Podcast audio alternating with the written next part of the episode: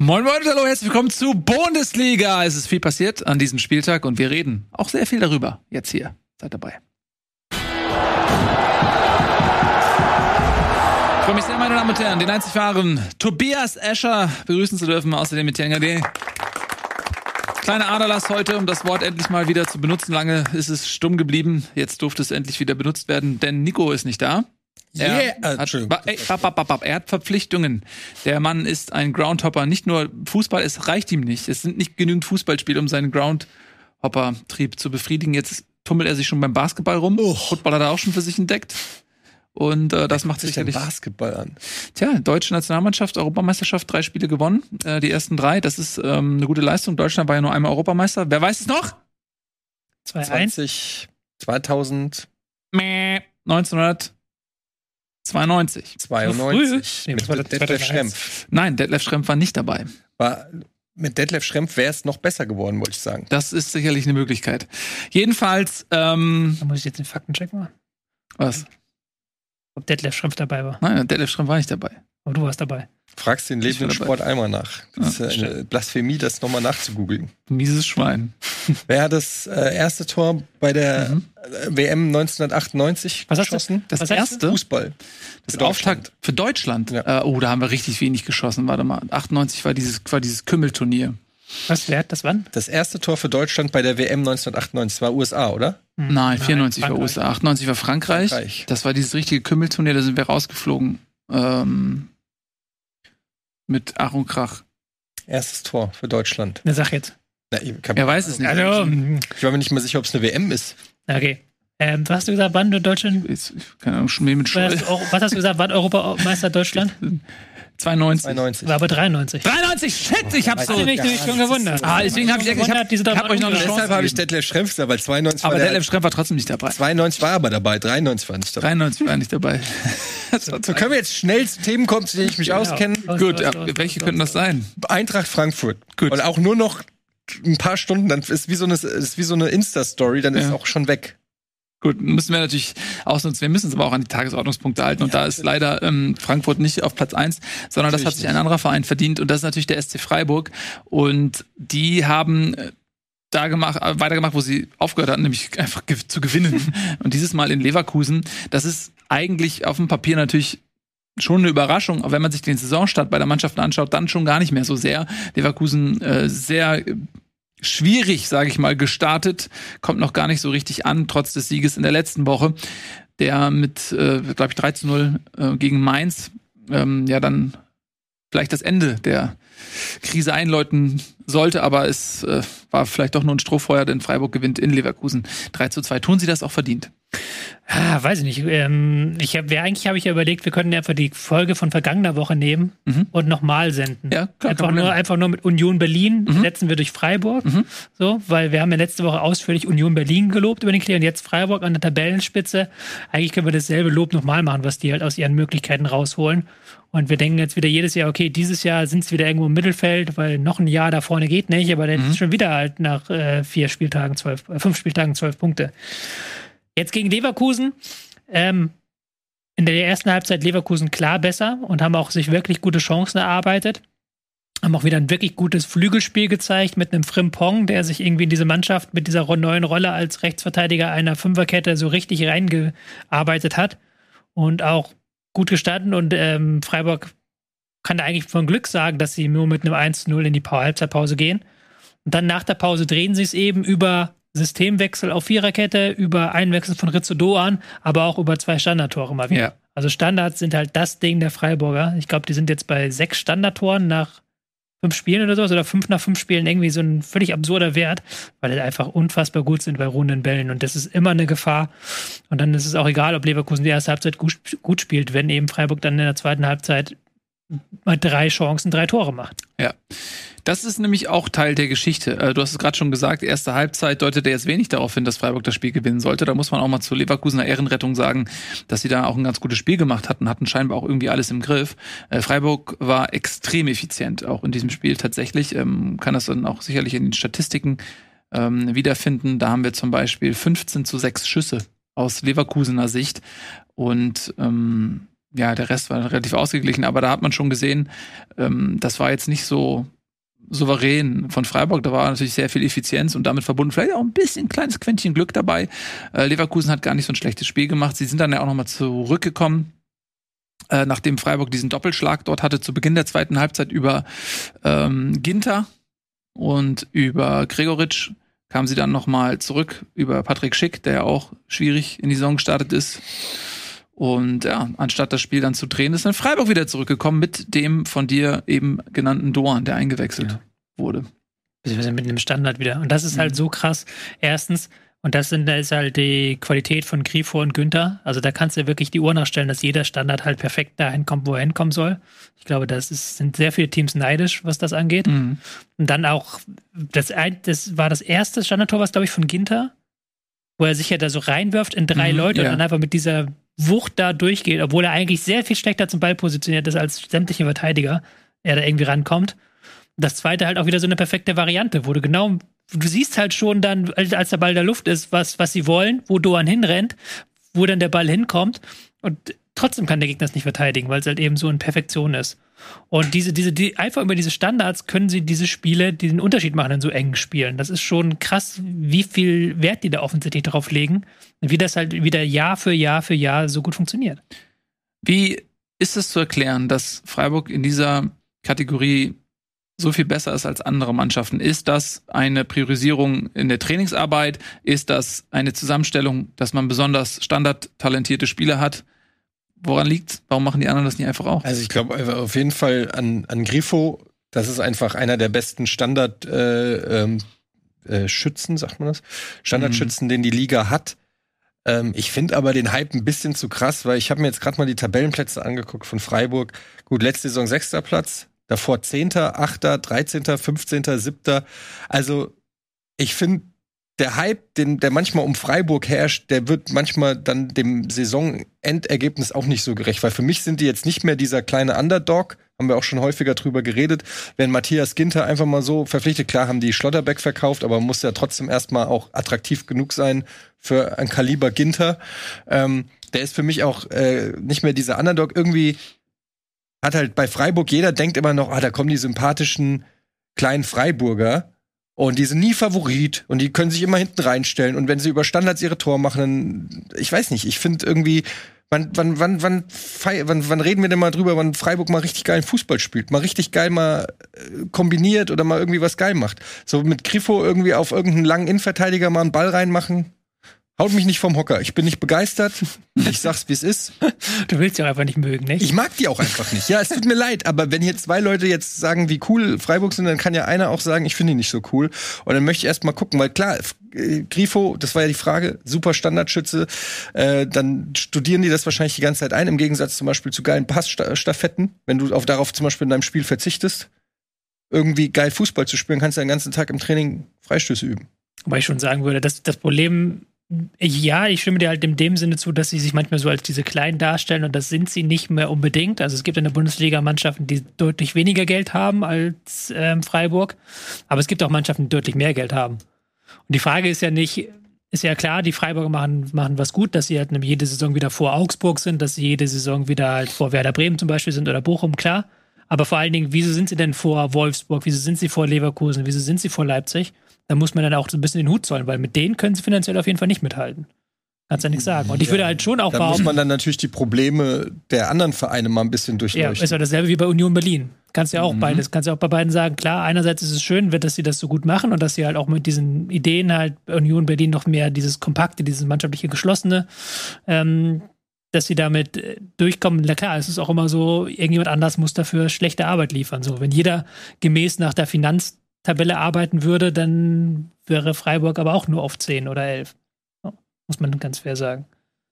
Ja, aber die haben natürlich diesen Vorteil, dass sie so kontinuierlich arbeiten können, ne? dass da seit vielen, vielen Jahren dieselben Personen handeln, dass es der sehr ruhig ist, dass sie einen klaren Plan haben. Es ist nicht nur der Trainer, der hm, gefühlt seit Ewigkeiten dort am Werkeln ist, sondern ja auch im Hintergrund. Und das ist ja auch ein Vorteil, den sie anderen haben, dazu, dass es ein relativ ruhiger Fußballstandort ist. Da gibt's eben nicht so viele mediale Unruhe, da wird nicht ständig irgendwie von außen irgendwas mit reingetragen, dann hast du halt nicht irgendwie einen intriganten Aufsichtsrat ähm, voller Selbstdarsteller oder sonst was. Du hast jetzt vielleicht nicht so die großen Konzerne, die dann irgendwie noch Einfluss nehmen oder eine Erwartungshaltung formulieren. Das sind ja auch, sage ich mal, Faktoren, die auch auf einen sportlichen Erfolg einzahlen. Und da hat Freiburg Vorteile gegenüber anderen Vereinen. Ja, das ist natürlich jetzt auch verdient, ja, weil sie halt so arbeiten, wie sie arbeiten. Und andere Vereine könnten es theoretisch ja vielleicht auch hinkriegen, kriegen sie nicht. Aber man kann ja nicht nur aufs Geld gucken und sagen, okay, wer hat das größte Budget, sondern muss ja auch gucken, okay, wer hat, ähm, wer arbeitet vielleicht am planvollsten, am langfristigsten, wer ähm, hat da die besten Voraussetzungen. Und da ist Freiburg vielen anderen Vereinen eben überlegen. Wenn du guckst, wie lange die Spieler zum Beispiel da sind. Also Freiburg ist der Verein mit dem viertlängsten, ähm, beziehungsweise den viertreuesten Spielern nach Gladbach, Leipzig und Bayern. Und zumindest Leipzig und Bayern, aber auch Gladbach, die haben mehr Geld zur Verfügung und da ist klar, dass die Spieler länger bleiben, weil dann eher niemand anders mehr Gehalt bietet. Aber Freiburg schafft es ja auch immer wieder, da Spieler zu halten. Zum Beispiel ein Günther, der da seit einem Jahrzehnt spielt, obwohl der bestimmt auch bei anderen Bundesliga-Standorten mit den Stärken, die er als Linksverteidiger mitbringt, sehr, sehr gut funktionieren würde. Es ist ja auch eine Qualität, das hinzubekommen, die Mannschaft so zusammenzuhalten. Ähm, was dann wiederum auch, wenn du weißt, okay, der Trainer bleibt da, ich fühle mich hier wohl, mir wird jetzt nichts in den nächsten zwei, drei Jahren passieren, was halt alles komplett umwirft, sondern du hast halt eine Planungssicherheit. Das ist schon äh, was ein riesiger Vorteil gegenüber anderen Standorten. Und ich würde sogar behaupten, dass Freiburg gar nicht so viel schlechter an Fußball spielt. Also, weil du gesagt hast, so ja, lieber eine Mannschaft, die besser an Fußball spielt. Aber da gibt es in der Bundesliga jetzt gar nicht so unendlich viel. Auch wieder, weil halt Wolfsburg und Leverkusen und Leipzig so ein paar Irrwege gerade gehen. Aber eine Mannschaft, der Kader ist halt schon übelst gut. Also der ist wirklich gut einfach mit einem Grifo, den du da halten kannst, mhm. mit einem Ginter hinten drin, mit einem Günther, der, der da als junger Spieler wieder reinkommt. Und das ist noch was, wo ich dann noch einmal das Lob machen würde, dass Freiburg wirklich die einzige Mannschaft ist momentan, die konsequent Spieler aus der Jugend reinbekommt. Das ist so ein riesiges Problem, finde ich, im deutschen Fußball, dass wir enorm geile Scouts haben, die dann die besten Talente aus Frankreich kaufen oder aus Spanien kaufen. Aber unsere eigenen Jugendspieler kommen halt überhaupt, haben überhaupt keine Chance mehr. Und das ist eine Mannschaft, ist es immer geil, wenn eine Mannschaft mal einen durchbringt, so dann sagen wir immer, geil, die haben jetzt einen Jugendspieler durchgebracht. Aber Freiburg halt wirklich jedes Jahr wieder halt ein, zwei Spieler, die dann eben debütieren. Und mhm. das ist ja auch so eine riesige Stärke des Vereins. Aber jetzt in der Startelf, wer? Sidir hat jetzt am Wochenende wieder gespielt, wieder gute Leistung gemacht. So, wenn du da guckst, Günther ist, glaub, ist Franzose, klar. Ne? Ja, gut, aber kommt trotzdem aus der Jugend. Ist natürlich klar, wenn du in der ja. in dem Dreiländereck da unten bist. Das ist ab und vor zwei Jahren von Frankreich nach Freiburg gewechselt. Ja, gut, dann kannst du ja alle reinnehmen. Nicht? Naja, aber also wo ist dann die, wo beginnt die eigene Jugend und wo Scout, du hast ja eben gerade gesagt, dieses andere Scouten irgendwie für junge französische Talente. Sidia ist ein junges französisches Talent, das Freiburg ist Da hast du recht, okay, hast du recht. Dann, also, nimm halt, dann nimm halt Schlotterbeck, dann nimm halt, meine Gott, was weiß ich nicht, wen du alles Schlotterbeck nimmst. spielt ja nicht mehr. Ja, aber die haben ja zwei Schlotterbecks da. Ja, der spielt ja auch nicht. Der wurde eingewechselt am Wochenende. Wie wär's mit Keitel? Keitel zum Beispiel, genau. Danke für deine Hilfe. Naja, ihr seid halt einfach irgendwelche komischen Freiburg-Fanboys. ist okay. Ist, naja, die machen ja auch viel richtig, stimmt ja auch. Äh, ich bewundere halt immer, dass die auch irgendwie so, ähm, die sind so deutsch irgendwie. da sind so viele Höflers und Schölers und Klöblers und Klüblers und Hühlers und Dödlers. Irgendwie. Ähm, ja, was die, der ist Franzose. Der ist ein Franzose, aber die anderen sind alle irgendwelche Günthers. Und die sind irgendwie alle, spielen die immer zusammen. Es wirkt immer sehr homogen, das Feld. Es wirkt immer sehr, so, keine Ahnung. Dann ist es natürlich vom Vorteil, wenn, wenn du seit über Jahre, wie du auch schon gesagt hast, Nils, wenn du, du siehst es ja bei Vereinen, die durch Trainerwechsel oder Managementwechsel äh, oder so ständig Umbrüche moderieren müssen. Mhm. Bei Freiburg hast du das Gefühl, der Schlotterbeck geht, da kommt der Ginter. Da wird sich dann jetzt so insgesamt nicht so viel ändern. Alle anderen wissen, was verlangt wird, wie es funktioniert und ähm, der Trainer ähm, kann ja dann auch aussieben. Also alle, die über einen längeren Zeitraum nicht funktionieren für sein System oder so, die werden dann langsam aussortiert, sodass irgendwann der Teil, der übrig bleibt, spricht dann auch geschlossen die Stra Sprache des Trainers. Ich glaube, diese Geschlossenheit ist so die Stärke und dass halt Freiburg irgendwie in so einem Mittelding ist, die sind nie Favorit irgendwie. In, egal, in fast also vielleicht außer wenn sie gegen Bochum oder, oder gegen Aufsteiger spielen, aber ansonsten sind die fast nie Favorit. Niemand würde erwarten, dass Freiburg das Spiel dominiert. Egal, eigentlich gegen, gegen 15 oder 16, 14, 15 Gegner können die eigentlich immer kontern, können stabil stehen, können äh, über, über äh, Standardsituationen oder so kommen und kriegen am Ende auch noch Applaus. toller Verein. Ja, Ich freue gut. mich. Wenn am Wochenende es heißt wieder Freiburg gegen Augsburg, wer guckt sich das nicht gern an? Außer Freiburger und Augsburger. Da sind wir jetzt wieder bei einer anderen Diskussion. Ne? Ja, ich weiß. Freiburg ich, muss man da- versuch, Ich versuche positiv. Merkt Ja, wie schwer es mir fällt? Ja, klar, aber Freiburg muss da schon eher, das ist ja der Verein, wo du fairerweise sagen musst, da ist halt nicht irgendwie ein Konstrukt hinter, sondern die haben sich das ja halt erarbeitet so. Die haben sich das ja wirklich in dem Sinne erarbeitet, ganz klassisch, wie Das du das, wie wir das ja auch im Fußball so manchmal haben wollen eben, weil sonst können wir halt auch eine Super League machen und da dann Da hast die recht. großen Dinger Da reinwerfen. hast du vollkommen, da würde ich auch niemals widersprechen. Gut. Haben wir das geklärt? Also, ähm, Was ist denn mit Dings, mit Leverkusen? Was ist mit Seo an? Bleibt er, geht er? Was ist, das kann ja nicht sein. Also, äh, der ist doch schon Ja. angezählt, oder? ich denke schon, dass er angezählt ist. So ist einfach die Branche. Ich weiß ja nicht, wie er intern, wie das Standing ist. Das kann ich dir nicht sagen. Ich würde jetzt aber auch das als ein bisschen verfrüht empfinden. Es gibt immer mal wieder so Phasen bei Mannschaften, dann läuft es halt fünf, sechs Spiele mal nicht so gut. Und wenn aber der Trainer irgendwie einen klaren Plan hat, wie man da wieder rauskommt und das sportlich das Potenzial ist ja bei Leverkusen ohne Frage vorhanden. So ähm, wird wird irgendwann zurückkommen, hoffentlich früher als später. Äh, Hat's nur Deu ist jetzt neu dazu. Schick wird auch nicht ewig Ladehemmung beibehalten. Also ich kann mir schon vorstellen, dass Leverkusen da zeitnah rauskommt und Seoane dann diese Krise auch übersteht. Äh, das wäre sonst finde ich sehr überraschend. Also wenn die mit der Qualität nicht schnell wieder auf die Beine kommen, Leverkusen. Hertha und Werder jetzt die nächsten Gegner. Ja. Kann man schon so sagen. Wenn Kannst da dann nicht klappt, verlieren. und Champions League natürlich auch noch. Gegen wen spielen sie da jetzt? Äh, weiß ich gerade, muss ich mal kurz gucken. Äh, gegen Brügge. Also Brügge, Hertha und dann auch wieder Champions League. Das, Aber- wie heißt das schön? Da sagt man auch immer die Wochen der Wahrheit. Ja, Brügge, Mhm. Hertha, Atletico, Werder.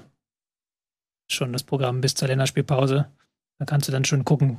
Aber ein bleibst. Programm, wo du als Leverkusener sagen musst, also da gehen wir eigentlich in fast jedes Spiel als Favorit. Außer Atletico Madrid. Atletico natürlich nicht. Ja. Aber ansonsten, ja, die Punkte brauchen sie jetzt, weil, ja, ich weiß, aber es war natürlich wieder so eine gewisse Leistungssteigerung da auch am Wochenende. Wir haben es ja gerade gesagt, in der ersten Halbzeit hatten sie genug Chancen Mhm. und haben sie dann so ein bisschen verschwendet. Und ähm, Hudson O'Doy hat sich ja auch gleich nach der Einwechslung richtig gut eingefügt.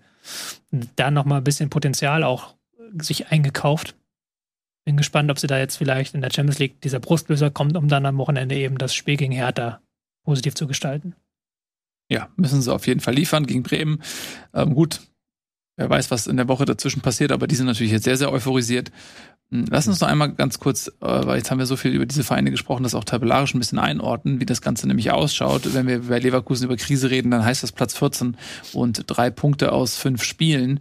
Und wenn wir bei Freiburg über einen erfolgreichen Saisonstart reden, dann heißt das Tabellenführung.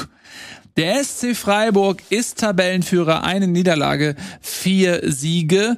Ja, herzlichen Glückwunsch kann man da sagen. Es wird vermutlich eine Momentaufnahme bleiben, aber hey, Hey, vielleicht. kennt Vereine, die würden sich die Tabelle ausschneiden und ankleben. Vielleicht der Meisterschaftskampf Union gegen Freiburg. Das wäre doch mal was. wenn Das wir wäre doch ja, was, ja. Wir machen dürften. Ja. Weil Dortmund und Das fände ich sogar gut, aber das wird nicht passieren. das ist sehr unwahrscheinlich, aber man wird da wohl noch träumen dürfen. Ja, Ja.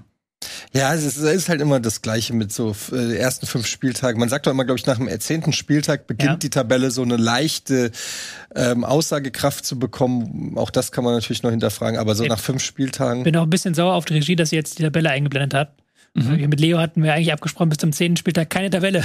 Weil vorher ist sie halt komplett eigentlich ja. witzlos, wenn Aber du sie, guckst. sie fungiert ja durchaus, Ja. durchaus auch als Trendbarometer und da kann man zumindest sagen, oder als Form, Formtabelle. Und da kann man zumindest sagen, dass, ähm, dass der Saisonstart zumindest für Freiburg besser kaum hätte gehen können. Und ja, Ich finde schon, dass der Tabelle auch ein bisschen Bedeutung zugemessen werden kann, weil wir ja durchaus jetzt auch schon darüber reden, hey, Tedesco in Leipzig, Serrano, hast du gerade die Frage gestellt, in Leverkusen ist der schon unter Druck.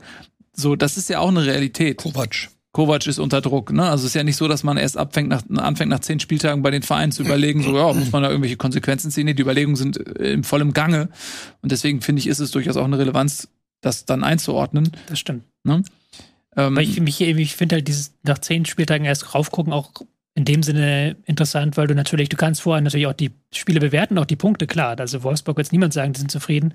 Aber es ist ja auch immer so ein bisschen random, gegen wen spielst du am Ja. Anfang. Wenn jetzt Wolfsburg die nächsten drei Spiele gewinnt, ist halt, sind sie wieder vorne dran. So, das ist halt noch sehr, sehr eng, finde ich, um da jetzt Mhm. zu sagen, hey, die, Ta- der Tabellenpunkt ist das Problem so, sondern man würde halt eher sagen, hey, Die Punkte sind das Problem. Und die Art und Weise, wie sie zustande und die Art kommen. und Weise, wie sie zustande kommen. Wir werden natürlich gleich auch noch über Wolfsburg sprechen und das Ganze auch noch mal einordnen. Ähm, wir bleiben aber noch ein bisschen oben in der Tabelle. Da haben wir heute mal angefangen und da bleiben wir noch eine Weile, denn es gab ein Spitzenspiel und das lautete überraschend Union Berlin gegen den FC Bayern München. Und wer da gedacht hat, ja, die Bayern, äh, nachdem sie jetzt Punkte gelassen hatten gegen Gladbach, die kommen da jetzt äh, mit äh, schnaubender Wut aus der Kabine, die sich dementsprechend im Ergebnis niederschlagen wird. Nee, ähm, denn Union hat die Bayern vor große Probleme gestellt, hat ein sehr gutes Spiel gemacht und vielleicht auch gar nicht so unverdient. Natürlich, die Bayern werden in allen meisten Fällen die bessere Mannschaft gewesen sein, aber in dem Fall finde ich durchaus einen verdienten Punkt geholt äh, zu Hause an der alten Försterei und haben damit zumindest mal temporär dafür gesorgt, dass das Tabellenbild ein sehr schönes und interessantes ist, denn die Bayern sind auf Platz drei mit elf Punkten und Union auf Platz vier mit elf Punkten. Das war doch mal ein schönes Spitzenspiel. Äh, warum hat es denn für die Bayern wieder nicht zum Sieg gereicht? Oder warum hat es für Union für den Punkt gereicht? Mm, also es war nicht so wie vergangene Woche, da haben wir auch viel drüber gesprochen, dass ähm, die Bayern nur selbst, also dass die Bayern einfach die Chancen hätten machen müssen. Also Renault hatte sehr viel weniger zu tun als mhm. Sommer vor einer Woche. Auch wenn Renault trotzdem noch einiges zu tun hatte, wie du gesagt hast. Gegen die Bayern hat man immer, dass die Chancen haben. Aber Union hat halt wirklich das super verteidigt. Also erst einmal körperlich, also immer körperbetont im Mittelfeld. Kimmich immer sofort angegangen, Sabitzer sofort angegangen, da halt richtig rein. Und ansonsten mit diesem 5-4-1, das sie da gespielt haben, immer sofort die Lücken geschlossen, immer geguckt, okay, welcher Bayern-Spieler will jetzt da zwischen die Linien kommen und dann sofort einen Spieler rausgerückt, um halt ihm dann wieder Druck zu machen. Mhm. Ähm, das wirklich in Perfektion gemacht. Offensiv dann nicht ganz so viel gelaufen für Union, aber auch das ist ja gegen Bayern so ein Stück weit eingeplant. Da hatte dann eben dieser eine Standard, das Tor von Becker, das sehenswerte Tor von Becker für die 1-0-Führung gereicht, um dann eben das 1 1 damit klarzumachen. Und die Bayern so ein bisschen, was man auch schon gegen Gladbach gemacht, gesehen hat, fand ich. So im letzten Drittel sehr verspielt und dann wollen sie noch da und dann wollen sie noch hier. Und aber dann die Pässe kommen dann nicht. Also dann mhm. teilweise so irgendwie einen Ball zu weit vorgelegt, dann ist der Gegner dran, irgendwie den Pass verpasst. Ähm, so, du denkst, der geht schießt doch und die schießen nicht, weil sie noch, noch einen Pass spielen wollen. Also da ist momentan vorne der Wurm drin. Vielleicht auch so ein bisschen, weil sich die Gegner jetzt auch eingestellt haben, weil nicht mehr dieser riesen Überraschungseffekt war wie gegen Frankfurt, wo du gemerkt hast, okay, wow, die wissen überhaupt nicht, was sie dagegen tun sollen, sondern jetzt halt so eine Union Berlin, die dann sagen, hey, wir gehen tief, keine Räume hinter der Abwehr, wir gucken, dass immer, dass wir von hinten nach vorne schieben, also dass wir von hinten rausschieben nach vorne und nicht zurückfallen lassen, so. Mhm. Ähm, funktionierte sehr, sehr gut und Bayern hat so ein bisschen Sand im Getriebe, so. Ich muss tatsächlich sagen, dass auch ich auch vor dem Spiel schon das Gefühl hatte, dass die Bayern sich sehr schwer tun werden mit Union, beziehungsweise pro Unioner Sicht Union das sehr gut machen wird gegen die Bayern. Und deswegen war ich jetzt gar nicht so überrascht. Das ist jetzt vielleicht so ein bisschen so, weil jetzt das zwei Spiele in Folge waren. Dieses Spiel gegen Gladbach, das äh, ist eine Freak of Nature. Das hätten die Bayern gewinnen müssen, ja, mit den Chancen, die sie hatten. Ja, das, wenn die das 5-1 gewinnen, dann stellt das nicht den Spielverlauf auf den Kopf, das Gladbach-Spiel. Aber was halt hängen bleibt, ist, okay, die haben nicht gewonnen. Jetzt kommt Union äh, und die haben wieder nicht gewonnen und jetzt ist man schon, oh wow, also ist jetzt hier die Anfangseuphorie etwa schon etwa. Nee, ich finde tatsächlich, äh, das hätte auch locker so sein können, dass sie jetzt gegen Union diesen, diese Punkte lassen und Union hat diese Stärke, die haben die Qualität. Ich finde das kein Zufall. Das haben die sich wirklich erarbeitet und äh, so, das ist nicht so zu vergleichen mit dem Gladbach-Spiel, wo ich wirklich sage, okay, da hat Gladbach eben echt auch Glück und Sommer gehabt. Und in dem Fall muss ich sagen, Union hat sich das ähm, wirklich verdient. Natürlich haben die Bayern mehr Schüsse, 21 zu 7 Torschüsse, aber Union hat zum Beispiel ähm, fast acht Kilometer oder sieben Kilometer mehr gelaufen als die Bayern. Ja, ich glaube, das ist auch der Schlüssel zum Erfolg gegen die Bayern. Hat man ja auch sehr schön gesehen beim äh, Saisonauftakt, wenn du mitspielen willst. Das liegt den Bayern natürlich. Viel Räume, da können sie ihre Geschwindigkeit ausspielen. So wie es Union gemacht hat, gestaffelt stehen, richtig bissig in den Zweikämpfen auch wach sein und direkt äh, den Bayern auch so ein bisschen den Spielspaß nehmen, den immer auf dem Fuß stehen, ähm, die Räume eng halten. Das ist halt dann was, wo die Bayern dann äh, auch eine Topleistung auf einem anderen Niveau abliefern müssen, nämlich dann müssen sie diese ähm, diese unbequemen äh, Gegner eben bespielen. Und das hat Union einfach auch sehr gut gemacht und deshalb auch zu rechten Punkt geholt. Auch ähm, wenn das halt auch nicht immer gut geht. Ne? Also man, man muss sagen, Bayern haben ja auch unter der Woche ja auch englische Woche. Also Bayern haben auch unter der Woche dann noch Pokal gespielt. Vielleicht waren die so ein bisschen vielleicht so diese diese paar Prozentpunkte Frische gefehlt oder so. Ich weiß es nicht, aber ähm, ich würde mich jetzt auch nicht bei zehn Spielen, dass man so spielt, darauf verlassen, dass es immer so ausgeht. Ähm, zum Beispiel auch das Tor vom Becker, das macht er auch nicht jedes Mal. So, also in den letzten Wochen schon. ja, aber also das stimmt. Ist auch ein bisschen ärgerlich, weil ich auf den, naja, ist auch egal. Aber ja, ähm, momentan Formtabelle spricht für Union und das haben wir auch schon in den vergangenen Saisons gesehen. Ich glaube, das ist auch so ein Verein, der sich in so einen Rausch spielen kann, wo die dann auch so einfach ähm, so ein bisschen wie auch Freiburg dann so sich selbst, ich muss immer an den äh, Ultimate Warrior denken, so an den Ringseilen, so sich selbst aufputscht. So, ich glaube, das, das liegt Union.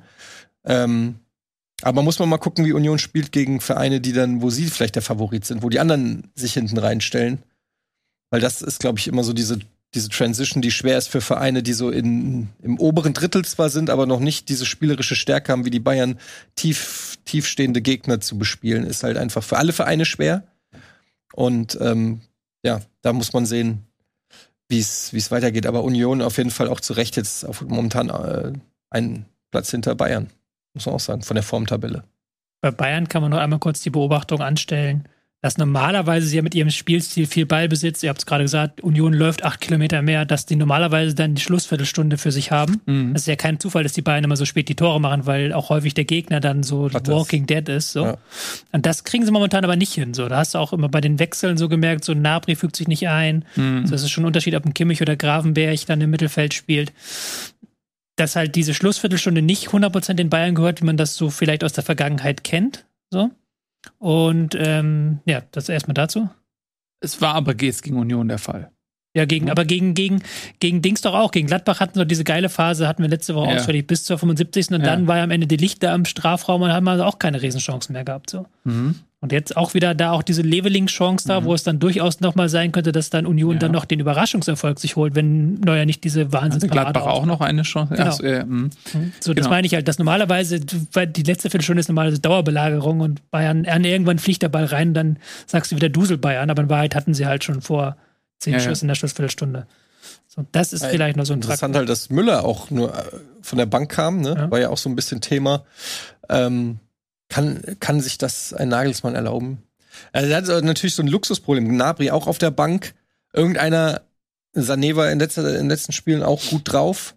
Ähm, Musiala eigentlich gesetzt. Coman war nach seiner Sperre direkt äh, eine gegen Bochum beim 19-0 oder 7, was war das, 7 oder 9? Ja, Gala-Auftritt äh, ja. gehabt und so. Also die Frage ist, wen, wen packst du auf die Bank?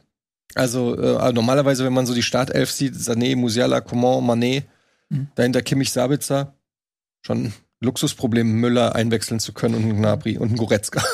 ja, also die Offensive ist, ist äh, absurd gut besetzt, aber ähm, wir haben es ja gerade selber gesagt, jetzt beginnt die Champions League erst, äh, DFB-Pokal Gut, das war jetzt dann nochmal mit Viktoria Köln dann nicht ähm, der Gegner aus dem obersten Regal, aber musste trotzdem erstmal spielen.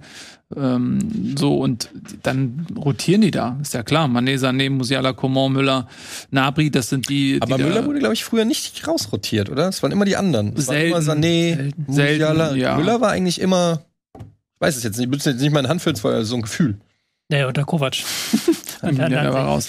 Aber du musst halt auch ein bisschen den Kader moderieren, ne? Und du musst natürlich auch sehen, äh, klar, also das rüttelt jetzt ja nicht an Thomas, äh, Thomas Müllers Sta äh, Status, sondern der wird in den wichtigen Spielen, wird er in der Startelf stehen. Nee, nee, das meine ich nicht. Ich meine nur eher, inwiefern das eine Rolle gespielt hat, dass die Bayern vielleicht auch gar nicht so gut waren, weil die vielleicht einfach Müller brauchen da vorne. Weil Müller was mitbringt, was halt trotzdem kein anderer mitbringt. Weil es jetzt auch nicht viel besser war, nachdem Müller da drin war. Also sie waren halt ist halt ja. kein Einwechselspieler. Ja, vielleicht. Ja, aber es ist ja auch so. Das hat er auch selber mal gesagt. Ja, er ist ein Spieler, der das, der das, länger braucht. Ich weiß es nicht.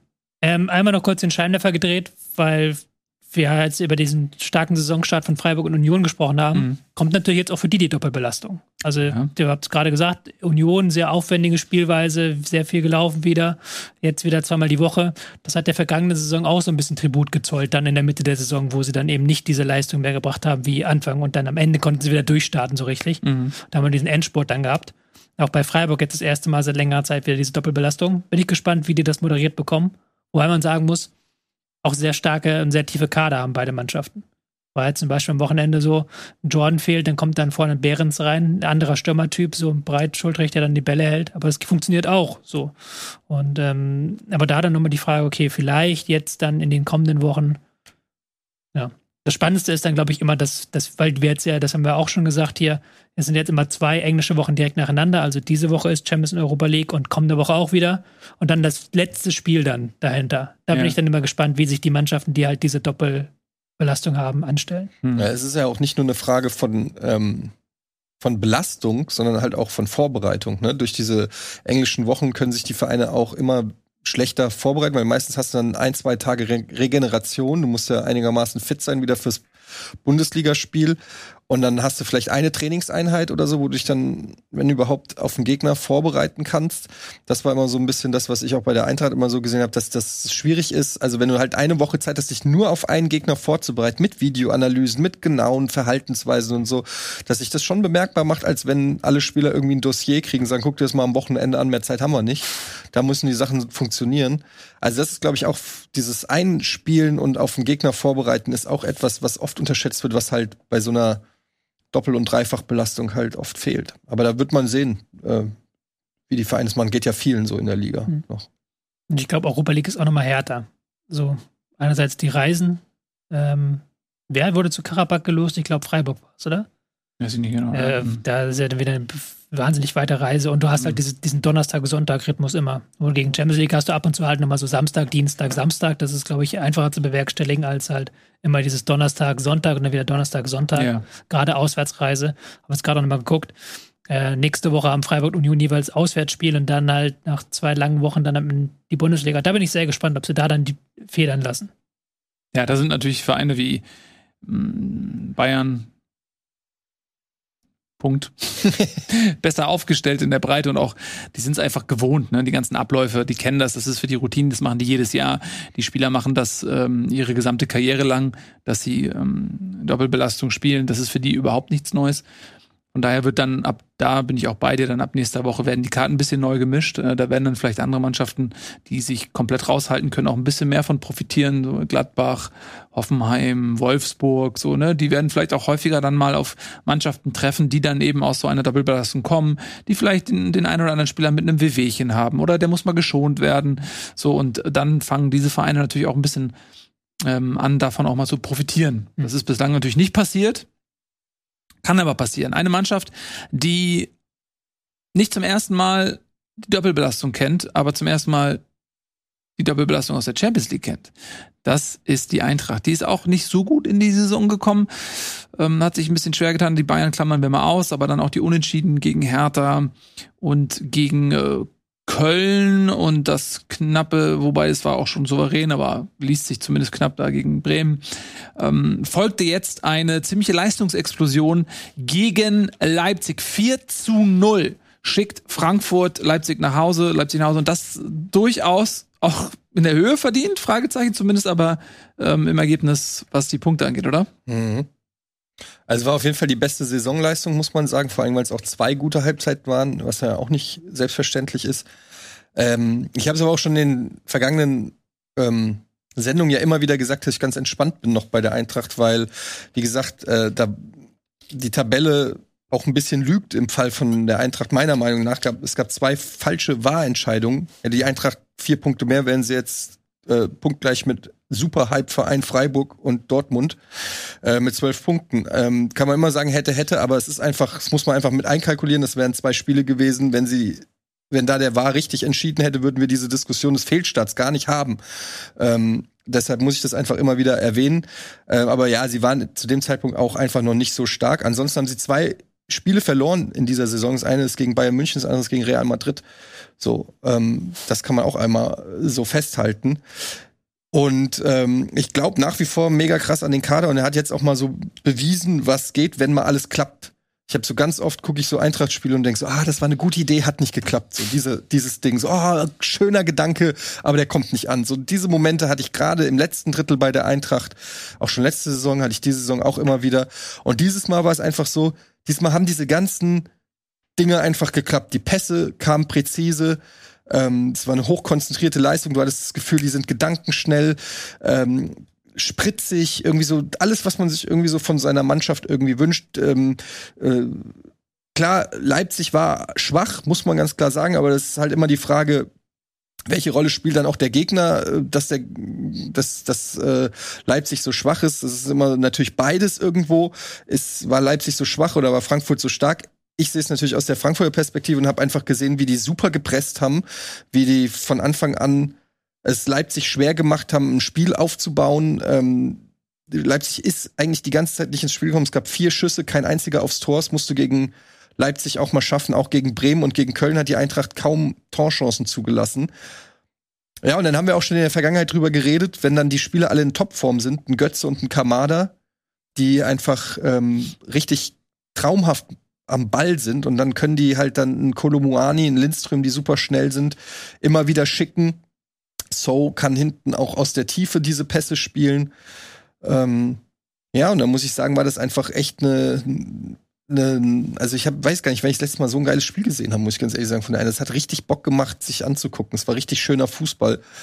Ähm, hat Spaß gemacht auf mehr. Jetzt, für mich stellt sich natürlich die Frage, war das jetzt so ein One-Hit-Wonder? Also, können die das mal machen? Einmal alle sechs Spiele, wo wir sagen, geil.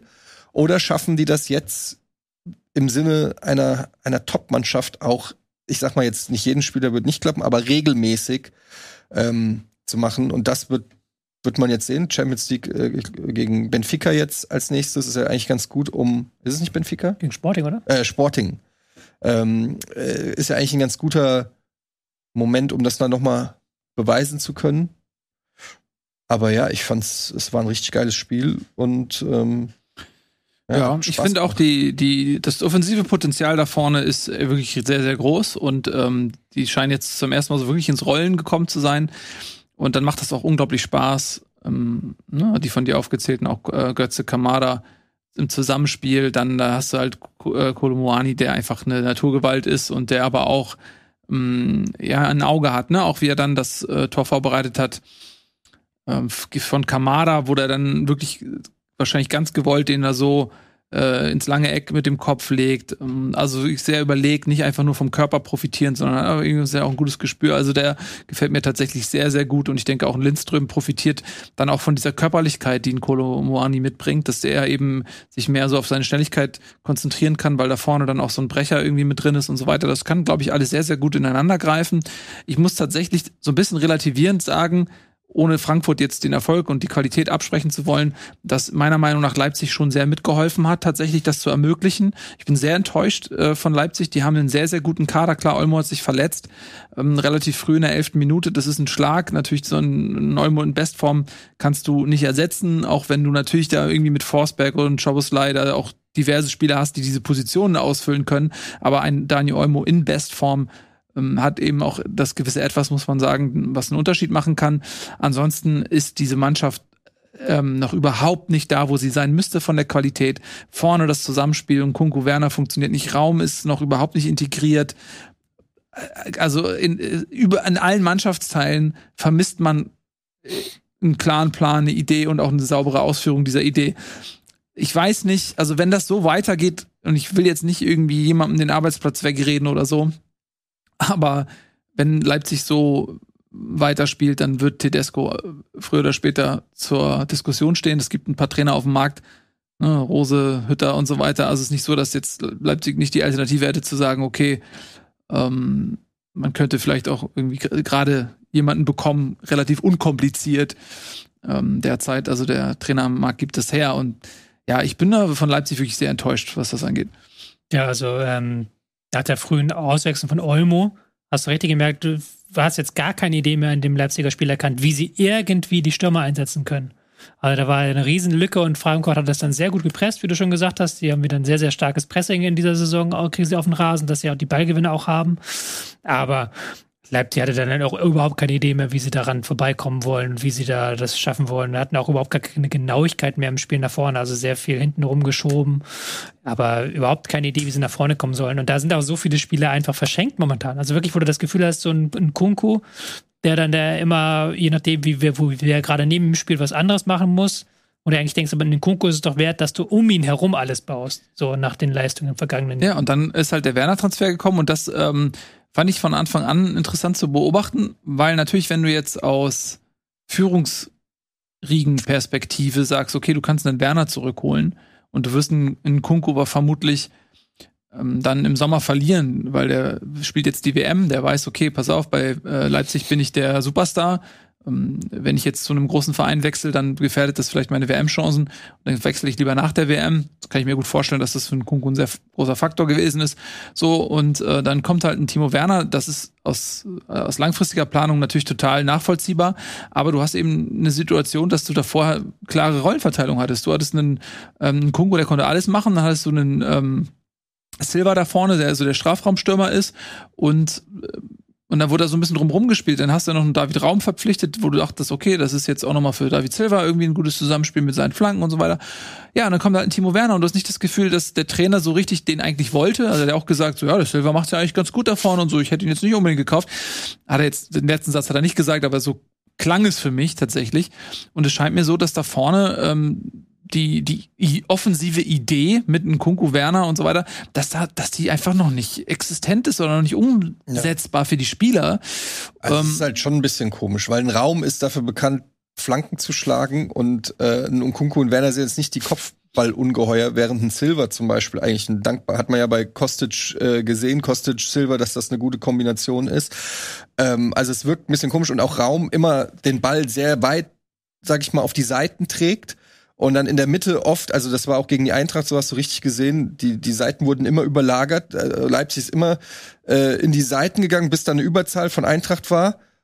Und dann war meistens ein Ballverlust, dann ging es wieder schnell nach vorne. So ähm, ganz oft war das Zentrum dann auch äh, frei, aber der Ball ist da nicht gelandet, aus welchem Grund auch immer. Man muss auch sagen, ich fand auch Kampel war schwach. Da fragt man sich ja auch zum Beispiel so einen Sava Schlager, der extra geholt wurde für viel, viel Geld, ähm, der eigentlich genau diese, auch diesen defensiven Part äh, spielen kann, spielt gar keine Rolle. Also sehr, sehr komisch. Äh, warum hat man den überhaupt verpflichtet, ähm, wenn der offensichtlich auch äh, gar nicht ins Profil von einem, ähm, von einem Trainer irgendwie passt oder so, keine Ahnung. War natürlich auch verletzt und so, weiß ich, aber ist ja jetzt auch schon seit einigen, einigen äh, Zeiten wieder so da. Also bei, ich sehe es genau, genau wie du, also es ist so ein bisschen, wirkt noch nicht, als ob da sich eine Elf gefunden hat, die irgend, also ich, ich weiß auch nicht, wofür jetzt Leipzig da genau steht. Es wirkt so, als ob die einfach lauter gute Spieler holen die einen super Namen haben. Aber ob das so alles Sinn macht und ein System hat oder so, ich glaube, wir haben auch dreimal das System gewechselt innerhalb dieses, ähm, dieses Spiels und so. Ja, keine Ahnung. Also es, vor allem haben die jetzt natürlich auch wieder enormen Druck. Ein, zwei Niederlagen noch und dann ist, glaube ich, Tedesco safe weg. Also. Ja, ein bisschen sehr seltsame Transferpolitik. Tyler Adams abgegeben, der einzige so richtige Sechser. Neben Kampel vielleicht, aber Kampel jetzt auch nicht gut in die Saison gestartet. Mhm. Schlager halt mit Leimer auch noch nicht irgendwie zusammengespielt. So, ja, Leimer war ja eigentlich auf der Abgabenseite vermutlich schon verbucht. Ich weiß nicht. Ähm, ja, also die Bayern hatten sehr großes Interesse an Leimer und das klang schon so, okay, ähm, das ist auf den Weg gebracht, die werden sich jetzt irgendwann einigen und dann ist gut. Ähm, dann kam bei Bayern-Seite natürlich hinzu, okay, pass auf, der Sabitzer funktioniert auf einmal gut, hat man gemerkt, so, der Bedarf an Leimer ist jetzt vielleicht gar nicht mehr so groß. Dann hast du ja noch äh, da irgendwie Grevenbräuch und so geholt. Goretzka kommt zurück. So, hm, wieso, machen wir uns wahrscheinlich eher eine Baustelle auf, wenn wir da jetzt noch einen holen. Und äh, dann ist Leimer geblieben. Damit haben die vielleicht gar nicht so sehr gerechnet, hatten Schlager vielleicht schon auch einen Ersatz geholt. Also die rotieren natürlich auch immer so unglaublich viel. Ne? Die haben auf allen Positionen, nicht nur da vorne im Sturm, sondern jetzt Dani Olmo ist verletzt, jetzt okay, aber davor hast du halt äh, alleine für die Position mit Olmo, ähm, äh, dann hast du da einen äh, Forsberg und einen äh, Schoboslai, dann hast du Kampel, Leimer, Schlager. Also, ja, keine Ahnung, es ist eine unglaubliche Dichte da drin, vielleicht auch eine gewisse Unzufriedenheit, dann die haben keine richtige Stammformation. Ähm, ja, also Leipzig ist für mich momentan, momentan wirklich eine Baustelle und äh, bin ich sehr gespannt, was da in den nächsten Wochen passiert. Würde mich nicht wundern, wenn es da nochmal einen Trainerwechsel gibt. Ja. ja. Können wir vielleicht über die Ebal-Akte auch noch reden? Ja, gerne. Wenn wir jetzt dabei sind, der Trainerwechsel hängt ja vielleicht auch von der Wechsel auf der Position davor ab, bis wir da drüber ab. Ja, hat Ebal nicht ähm, schon mal mit Rose zusammengearbeitet. War da nicht ja, was? Da war was, aber Eberl, dass Eberl jetzt überhaupt kommt, ist ja ein sehr umstrittener Punkt. Ob er kommt, auf Gladbach ist ja noch Vertrag und Gladbach würde auch, glaube ich, eine, will auch eine Ablöse ja. haben, so. Ja. Und dass er natürlich jetzt nach einem Jahr wiederkommt, nachdem er raus ist, das stößt natürlich manchen Gladbacher Anhängern so ein bisschen auf, dass er auch jetzt nach Leipzig wechselt. Natürlich stößt ihn das auf. Auf der anderen Seite muss man sagen, klar, ich meine, der hatte jetzt ein bisschen Zeit, sich neu zu sammeln und wenn er sagt, okay, äh, ich bin jetzt bereit für eine neue Aufgabe und ich möchte aber nicht zurück in das alte Umfeld, dann muss man irgendwie akzeptieren und dann wird man sich einigen, weil warum soll Gladbach ihm jetzt den Wechsel verwehren und dann ist er da auf der Payroll oder was auch immer und bringt dem Verein langfristig gar nichts. Das ist ja, das ist ja niemandem mitgeholfen und äh, dementsprechend wird man sich da wahrscheinlich einigen. Was bringt das Gladbach jetzt eine absurd hohe Ablöse zu fordern und dann sagt Leipzig, nö, danke, okay, ja, und dann, was hat Gladbach davon? Nix. Also, ich glaube schon, dass das passieren wird, wenn, wenn ähm, Eberl und Leipzig sich einig sind und das gerne wollen, dann wird das wahrscheinlich passieren. Ja. Ja, also man kann es rational sehen, man kann es emotional sehen. Rational sicherlich äh, ein guter Manager, der äh, auf einen Verein findet, wo er viele Möglichkeiten äh, hat. Ähm, als Fußballromantiker, glaube ich, äh, muss man muss man das nicht so toll finden. Auch wenn man sich anguckt, wie Eberl sich in der Vergangenheit über Leipzig geäußert hat und auch wie er sich geäußert hat, als er ähm, ja dann aus dem Fußballbusiness rausgegangen ist. Ich meine, es war, wir haben damals schon drüber geredet, das muss man jetzt auch kein Prophet sein, dass man äh, damals schon gesagt hat, Dankeschön, dass wir den irgendwann wiedersehen werden. Ein bisschen Geschmäckler hat es irgendwie trotzdem, finde ich, weil es ja dann auch irgendwie doch recht flott ging, aber mein gut, wenn es ihm gesundheitlich besser geht äh, und er ein Angebot hat, dann geht man halt zu Leipzig. Was soll man sagen? Ist halt so. Ja, exakt, so ist es. Also das kann man dann, glaube ich, jemandem, der das als Business betrachtet, auch schwer übel nehmen, ähm, zu sagen, okay, ich will mir meinen Arbeitsplatz jetzt nicht unbedingt nach ähm, Ideologie oder Emotion oder so, sondern das ist für den natürlich dann auch sein Job. Gut, wir machen eine klitzekleine Pause, eine kleine Halbzeitpause. Es gibt eine klitzekleine Halbzeitansprache. Eine einzige, sehr kurze Halbzeitansprache. Die guckt ihr euch gerne mal an und dann sind wir gleich wieder da. Herzlich willkommen zurück bei Bundesliga. Gerade haben wir schon die Spitzengruppe so ein bisschen besprochen. Freiburg, Dortmund noch nicht, aber Bayern, Union haben wir, Frankfurt haben wir. Äh, Leipzig ist nicht Spitzengruppe, aber zumindest von den Erwartungen her. Ähm, äh, sprechen wir jetzt mal über einen Verein, der in die Saison gegangen ist, ohne viel Erwartung, denn die Experten bei Bundesliga waren sich einig, der Verein wird absteigen, geredet über den VfL, vom VfL Bochum. Und dass es aber dann wirklich so schwierig werden würde für den VfL zu Beginn der Saison, die jetzt nämlich nach fünf Spielen mit null Punkten dastehen, das hätte man vielleicht nicht unbedingt gedacht. Und wenn wir gerade bei Leipzig so ein bisschen darüber gesprochen haben, was mit Tedesco in Zukunft passieren wird, ob da was passieren wird, dann ist man bei Bochum mittendrin in dieser Diskussion. Die Rede ist natürlich vom Trainer Reis, der ja dem so langsam die Argumente ausgehen. Klar, in der letzten Saison lief das überragend, ja, gemessen eben an den Möglichkeiten und der Erwartungshaltung. Aber dass es dieses Jahr schwer werden würde, wussten alle, aber null Punkte. Ich glaube, was halt auch noch so ein bisschen die Geschichte belastet ist, das muss man miterzählen, dass jetzt in der vergangenen Woche gab es Medienberichte, nach mhm. denen ähm, Reis vor der Saison mit Schalke verhandelt hat, also dass Schalke ihn als Trainer haben wollte und dass man da irgendwie, dass es da durchaus zu Gesprächen kam. Ähm, Reis hat das kategorisch dementiert, aber ähm, sämtliche Medien halt auf der Version und sagen halt, ey, ja, gute Quellen, das ist halt nicht nur jetzt, dass da eine große Seite mit vier Buchstaben das schreibt, sondern das schreibt halt wirklich jeder im Business und ich finde es auch äh, wer hätte das auch einfach sagen können, ja gut, die haben mich angefragt, aber ich habe dann Nein gesagt, das hätte mir sogar noch Pluspunkte gegeben. Aber hat er kategorisch gesagt, nein, da gab es keine Anfrage. So, das nehmen mir zu manche Fans natürlich übel so in, in Bochum. Allein schon, dass halt dieses Gerücht in der Welt steht, dass er dann mit Schalke, was ja auch ein ja. nachbarschaftlicher Rivale ist, überhaupt ähm, in Verhandlung stand angeblich oder auch angeblich nicht. Man weiß es nicht, hier steht Wort gegen Wort. Aber so oder so ist die Lage natürlich für ihn nicht leichter, dadurch durch diese Gerüchte und auch durch die Ergebnisse. Da kommen wir jetzt zum Spiel vom Wochenende, wo sie mal wieder, muss man sagen, nicht unterirdisch gespielt haben. Mhm. Also nicht so, dass sie da jetzt über 90 Minuten unterlegen waren und man sich fragt, wie wollen die die Klasse halten, aber eben am Ende doch ohne Punkte aus diesem Spiel herausgehen müssen. Ja, das ist tatsächlich sehr ärgerlich, weil sie dann auch bis zum Schluss die Chance hatten zu gewinnen. Ne? Also mhm. Bremen in mittlerweile fast schon erwartbarer Manier erst kurz vor Schluss dann zugeschlagen, sogar doppelt. Aber davor hatte auch Bochum die Chancen auf den Sieg. Es gab da sogar noch ein Tor, was aberkannt wurde wegen Handspiels. Mhm. Das war noch ein bisschen Pech. Da hätten sie eins in Führung gegangen, hätten sie gehen können und hätten vielleicht dann das Spiel gewonnen, zumindest mal unentschieden gespielt. Also es war jetzt, ähm, klingt jetzt 2-0 so ein bisschen so, ja, okay. Nee, es war schon knapp und Bochum hat jetzt wirklich auch kein schlechtes Spiel gemacht. Mhm. Ähm, das ist halt natürlich dann am Ende wirklich ärgerlich. Hast du Pech, kommt auch noch was dazu, irgendwas? Kommt da noch Pech dazu? Pech dazu? Hast Hast du Pech, Pech, kommt auch noch kommt Pech, noch Pech dazu, ne? Hast du Pech, kommt auch noch Pech richtig dazu. Pech dann. Pech, hoch Pech. Pech hoch Pech. Ja. ja, ein bisschen ärgerlich, aber hilft Bochum natürlich jetzt überhaupt nicht. Äh, das sind natürlich jetzt auch Spiele, wo man auch sagen muss, okay, die Heimstärke war letzte Saison schon so ein bisschen auch das, worauf man sich verlassen konnte. Und jetzt spielst du gegen einen Aufsteiger. Klar, ist Bremen jetzt nicht irgendein Aufsteiger, ist Bremen ist nicht Fürth. Aber trotzdem, da, das sind die Spiele, wenn du mit vier Niederlagen startest, dann musst du, du bist eigentlich verdammt zum Siegen, ne? Also es ist schwierig gerade, Bochum. Ja, es ist halt, es ist halt schwierig für so Vereine wie Bochum, weil halt starke Aufsteiger auch dieses Mal gekommen sind. Manchmal hast du ja vielleicht auch Glück und dann kommt ein Darmstadt oder ein Paderborn noch mit, wo du sagen kannst, okay, vielleicht schaffen wir es, die hinter uns zu lassen. Bremen und Schalke sind halt einfach keine klassischen Aufsteiger. Das sind äh, Bundesliga-Urgesteine, die auch andere Ambitionen haben, als jede Saison nur um, um Klassenerhalt zu spielen, auch wenn das vielleicht diese Saison noch das erklärte Ziel ist.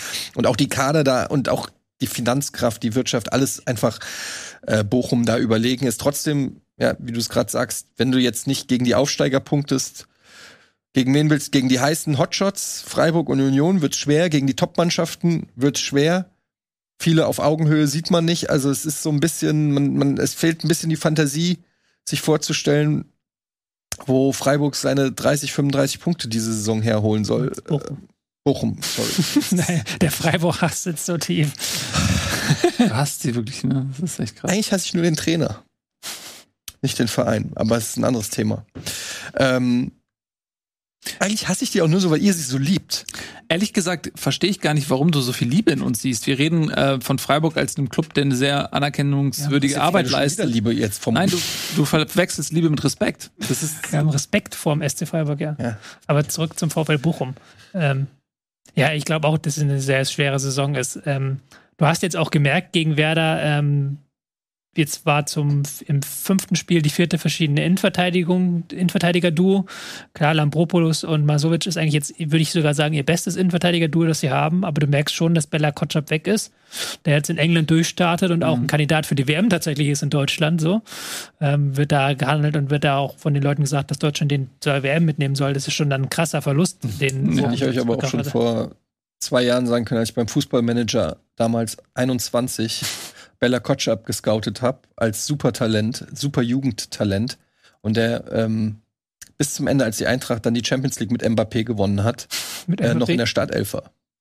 Weil er sich so gut entwickelt hat beim Fußballmanager. Respekt also an die Macher des Fußballmanagers, die ja auch richtig Scouts und sowas einsetzen, um halt diese ganzen Ligen zu durchforsten. Und auch FIFA übrigens. Ich gucke mittlerweile, gucke ich Spiele an. Es gibt so verschiedene Seiten, zum Beispiel So FIFA oder so, wo die ganzen Spieler, die in FIFA drinne sind, also alle im Prinzip, ähm, bewertet sind nach verschiedenen Statistiken, was, also so, ne, kennt ihr ja, Kopfball, Schuss, Power und so weiter. Ja. Und die werden von der gesamten weltweiten FIFA-Community werden die quasi geratet und so gemacht, so dass die teilweise sehr, sehr akkurat sind. Ich gucke da immer, wenn irgendein Spieler im Gespräch ist bei einer, gucke ich mir an, was der so kann. Und es ist, und du kannst das vergleichen mit Spielern, die du kennst, und dann siehst du, dass es wirklich sehr, sehr akkurate Einschätzungen sind da übrigens. Nur mal so nebenbei. Ja. Aber du hast jetzt gegen Werder gesehen, dass Werder das auch so ein bisschen war, ähm, ein Stück weit gescoutet hat und auch gesehen hat, hey, der, die Innenverteidigung, die ist nicht 100% sicher. Wir schlagen heute mal ein paar mehr lange Bälle auf Füllkrug und Füllkrug tankt sich da durch und das hat dann auch einige Male sehr gut geklappt, unter anderem auch beim 1 zu 0, wo halt Füllkrug dann den Ball hält, den Ball weiterlegt auf Weiser und dann selbst nachher abschließt. Also dieses, dieses Füllkrug auf Weiser-Ding, das war schon sehr, sehr geplant. Und Wobei da bei dieser Szene finde ich halt auch ein bisschen sinnbildlich, dass da ist nämlich so eine kleine Rangelei vorausgegangen zwischen, ich weiß gar nicht, war das äh, Lambropoulos, ich weiß nicht mehr genau, wer es war. Ich weiß, einer von oder beiden. Sila oder weiß ich nicht mehr. Weiß Jedenfalls gab es da ähm, so eine kleine Rangelei zwischen Füllkrug und dem Bochumer Innenverteidiger oder Verteidiger. Und der bleibt dann stehen und diskutiert mit dem Schiri und ähm, Füllkrug läuft halt so zwei Sekunden früher los. Und dann merkt der, oh fuck, Füllkrug läuft los, läuft hinterher. Und genau diese zwei Sekunden, die sich dann in einem, zwei Meter ausgedrückt haben, haben eben dazu geführt, dass er unbedrängt zum Kopfball kommen konnte. Ja. Ne? Ich glaube, du musst den Ton ausmachen. Das. Äh, das ist genauso wie mit dem Bochumer Tor. Bochum hat ja auch eine sehr gute Strategie gehabt, wie sie vors Tor kommen wollen, haben immer die Flügel so ein Stück weit überladen, mhm. haben geguckt, wir ziehen jetzt so einen Spieler aus dem Zentrum raus und kombinieren uns da rein. Hat Stöger richtig geil gemacht vor dem, äh, vor dem Tor dann. Und wenn, ähm, wer hat das Tor gemacht? Ich, es war, glaube ich, Hofmann, oder? Hofmann, ja. Wenn der einfach den Arm wegzieht, so. Ja gibt es halt nichts, aber er hat halt den Arm draußen so. Er hätte den aber auch locker mit allen anderen Körperteilen reinmachen können. Mhm. Sehr, sehr ärgerlich, weil du dann eigentlich, das Spiel kann genauso gut 1-0 für Bochum ausgehen. Wenn halt diese beiden Kleinigkeiten, die einen, wie du genannt hast, nicht, nicht passieren. Ja. Es war Lambropopoulos übrigens. Mhm. Okay. Diese Aktion mit äh, Füllkrug vor dem 1 zu 0. Genau. Ja, und äh, Werder macht Werder Sachen.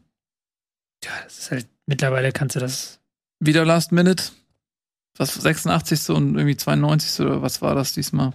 Ich weiß nicht, wie du das noch irgendwie erklären willst. Mhm. Weil es lag jetzt auch immer wieder gar nicht in der Luft. Also es war nicht so, dass irgendwie Werder in der Schlussphase angerannt ist, sondern wie gerade gesagt, zwei Minuten oder fünf Minuten vorher passiert halt dieses aberkannte Tor für Bochum und Bochum drückt eigentlich voll auf das Tor und dann geht's halt einmal vorne durch. Klar, Burke ist natürlich eine Naturgewalt. Wenn du den einwechselst, hat er auch den Elfmeter dann rausgeholt. Mhm. Aber das funktioniert dann auch nur, weil es schon 1-0 steht. Aber das ist, das ist mittlerweile völlig nicht mehr rational zu erklären, sondern einfach vielleicht, weil sie dran glauben, weil sie wissen, okay, ist scheißegal, ob es jetzt 0-0 steht nach 85 Minuten, wir machen eh noch unser Tor. Aber das ist schon eine wahnwitzige Serie. Wirklich. Ja, tatsächlich.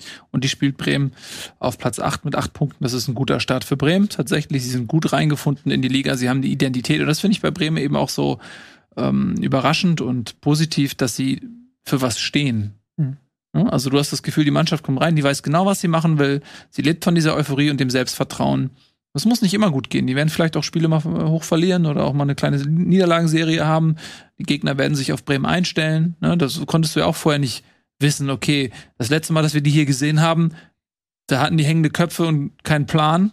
Und Kofeld als Trainer. Und Kofeld als Trainer und jetzt kommen sie wieder und es ist einfach komplett auf links gedreht. Die Mannschaft hat Feuer, sie brennt, sie hat irgendwie eine ganz andere Spielidee und so weiter. Und dann, also die Liga wird sich auch darauf einstellen. Ne? Aber das ist das Schöne an so einem Aufstieg, ist ja auch immer so diese Demut vor der Selbstverständlichkeit Bundesliga, die ja Bremen über die Jahre quasi hatte weil sie so lange Bundesliga gespielt haben. Jetzt weiß man das vielleicht auch noch mal, also so ein Abstieg weiß ich aus eigener Erfahrung, der erdet ja auch immer so ein bisschen, ne, dass man dann erstmal, wenn man wieder aufsteigt, erstmal äh, wieder nur so so kleine Erfolge kann man dann schon ganz anders genießen, weil sie sind jetzt in der Bundesliga und nicht mehr in der zweiten Liga.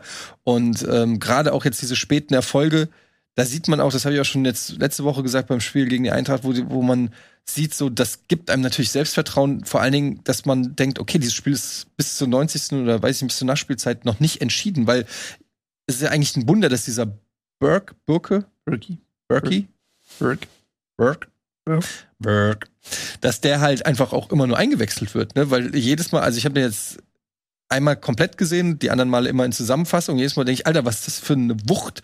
Was für äh, auch nicht schlecht, dass ein Aufsteiger wie Bremen so jemanden dann immer dann in der 70. oder wann auch immer, was weiß ich jetzt nicht, von der ja, 74. Minute einwechseln kann, ist dann auch für eine Mannschaft, die gegen so jemanden spielt, ist natürlich nervig, wenn dann da noch mal so ein Typ kommt, der noch mal richtig Power hat, noch mal losdampft da am Flügel. Mhm. Also ja, Bremen macht wirklich Spaß zurzeit und wird mal sehen, wie lange wie lang sie das durchhalten auf diesem Niveau. Aber ähm, ja. Und der Unterschied auch zu den beiden ähm, vergangenen Saisons in der Bundesliga, wo sie so schwach waren, einmal Relegation, Abstieg, ist, dass Füllkrug fit ist. Also, dass ja. sie jetzt mal wirklich eine Saison haben, wo Füllkrug fit in die Saison startet und der ist jetzt bei fünf Saisontoren, führt die ähm, Torschützenliste an. Auch da, diese Tabelle nehme ich auch nicht ernst, aber trotzdem fünf Tore in äh, fünf Spielen waren es jetzt. Ja, mhm. ist schon ein sehr, sehr starker Wert und zeigt Absolut. schon, dass der halt ein Bundesliga-Stürmer auf gehobenem Niveau ist, was er ja auch zu beweisen hatte noch. Definitiv. Und ich finde auch, auch Dux steht ein bisschen im Schatten, weil er nicht diese Torquote hat. Aber ich finde Dux auch durchaus ähm, einen wichtigen Faktor. Auch für, den finde ich auch angekommen mhm. in der zweiten Liga. Ähm, sind natürlich auch ein, zwei Elfmeter bei Füllkrug dabei gewesen, aber. In der ersten Liga meinst du? Meine ich ja schon in der ersten Liga. Ähm, also das ist, ja. und deswegen kommt ein Burke eben auch von der Bank, ne, weil die natürlich dieses Duo da vorne haben, die, die gut funktionieren und das auch jetzt in der ähm, obersten Etage beweisen können. Also Bremen tatsächlich finde ich echt gut in die Saison gestartet. Lass uns mal zu einem Verein kommen, der auch grün ist und der auch aus dem Norden kommt, über den man das aber nicht sagen würde. Auch wenn sie. grün ist und aus dem Norden kommt? Nee, dass sie gut in die Saison gestartet also, sind. Und die Rede ist natürlich vom, richtig, vom VfL Wolfsburg, die ja Kovac vor der Saison einen Trainer verpflichtet haben, der durchaus, denke ich, die Ambitionen, die dieser Verein hat, auch unterstreichen sollte. Äh, ja, aber sie machen da weiter, wo sie aufgehört haben, nämlich zu enttäuschen mit einem Kader, der eigentlich so viel herzugeben scheint, reicht es derzeit für nicht mehr als Platz 17. Ich, le ich lehne mich aus dem Fenster. Ja. Sag, Kader spielt gegen den Trainer. Boom. Einsprüche? Ja, sie spielen dann zum wiederholten Male gegen den Trainer oder wie? Die sind sehr anspruchsvoll. Meinst du, nach Glasner ist man mit niemandem mehr zufrieden, dass man immer gegen den Trainer spielt? Nein, nein, nein, nein. Das hast du jetzt gesagt. Also, ob sie gegen, bei, bei Van Bommel haben sie auch gegen den Trainer gespielt. Bei Kofeld weiß ich es nicht genau. Da war eher der Verein, glaube ich, nicht überzeugt oder so. Aber bei Kovac glaube ich, dass, also man, ich glaube, bevor wir auf die Spielweise gehen, müssen wir auch mal uns die Trainertypen angucken. Weil ich finde das schon auch ein bisschen merkwürdig, was sucht eigentlich Wolfsburg für einen Trainer? Du hast einen Van Bommel, einen jungen, frischen ähm, Trainer, der äh, wenig Erfahrung hat, eher so der Typ Kumpel wahrscheinlich ist, der noch mehr auf dem äh, auf dem äh, Level ist, so Spielerversteher. Dann holst du einen Kofeld eigentlich komplett angeschlagen, der ähm, aber auch eher ein junger Trainer ist, der eher so, der fast der beste Kumpel hier ist von Max Kruse, dann holst du den Kovac, der das genaue Gegenteil wiederum ist. Disziplin, harte Arbeit, schuften, schuften, schuften, alle haben hier die gleiche, äh, äh, die gleichen Rechte. Ähm, wer kommt als nächstes? Das ist die Frage, weil dass Kovac diese Saison nicht durchsteht, das wissen wir alle. da brauchen wir jetzt nicht um heißen Brei reden, ob es jetzt nächste Woche oder in drei Wochen ist, ist ja eigentlich wurscht. Aber wer kommt dann als nächstes? Ich finde, man muss da sich einfach mal fragen, was will eigentlich was will Wolfsburg denn eigentlich? Was wollen die denn eigentlich? Was ist denn da der größere Gedanke, außer irgendwie alle Spieler zu kaufen im, in, in einem gewissen Preissegment, um zu gucken, was passiert? Ich glaube tatsächlich, dass, äh, also das erste, jetzt sind wir wirklich schon ähm, drei Schritte voraus, aber ich kann mir vorstellen, dass jemand wie Hütter auch in Wolfsburg funktionieren könnte. Und er hat ja in Gladbach auch das Problem, dass da eigentlich eine ganz andere Spielidee im Verein verankert ist als seine eigene. Ich glaube, dass das vermutlich in Wolfsburg vom Spielermaterial noch eher zu ihm passen würde als damals in Gladbach. Ähm, und der ist auf dem Markt, aber das ist jetzt nur mal, um deine Frage zu beantworten. Ich würde da noch wirklich erstmal zwei, drei Ruderschläge zurück machen wollen, weil ich denke, Kovac hat noch ein bisschen Zeit. Frage ist, wie lange? Also ähm, man hat ja in Wolfsburg dann auch lange an Van Bommel fest, so lange nun auch nicht, aber hat da schon einige Niederlagen kassiert. Dann hat äh, Kofeld nicht funktioniert. Die Frage ist, wie lange wie ist die Geduld in Wolfsburg? So, ne? Also der Durst nach Erfolg ist, glaube ich, groß. Es wird, wenn, wenn er gehen müsste, würde das mit Sicherheit eine teure Angelegenheit werden. Aber VW bezahlt es vermutlich, ne? Aber ich kann mir vorstellen, dass da ähm, eine Abfindung nach so kurzer Zeit und so weiter, das, das würde nicht, würde nicht billig werden. Hm, aber lass uns erstmal tatsächlich jetzt beim Spiel an sich bleiben.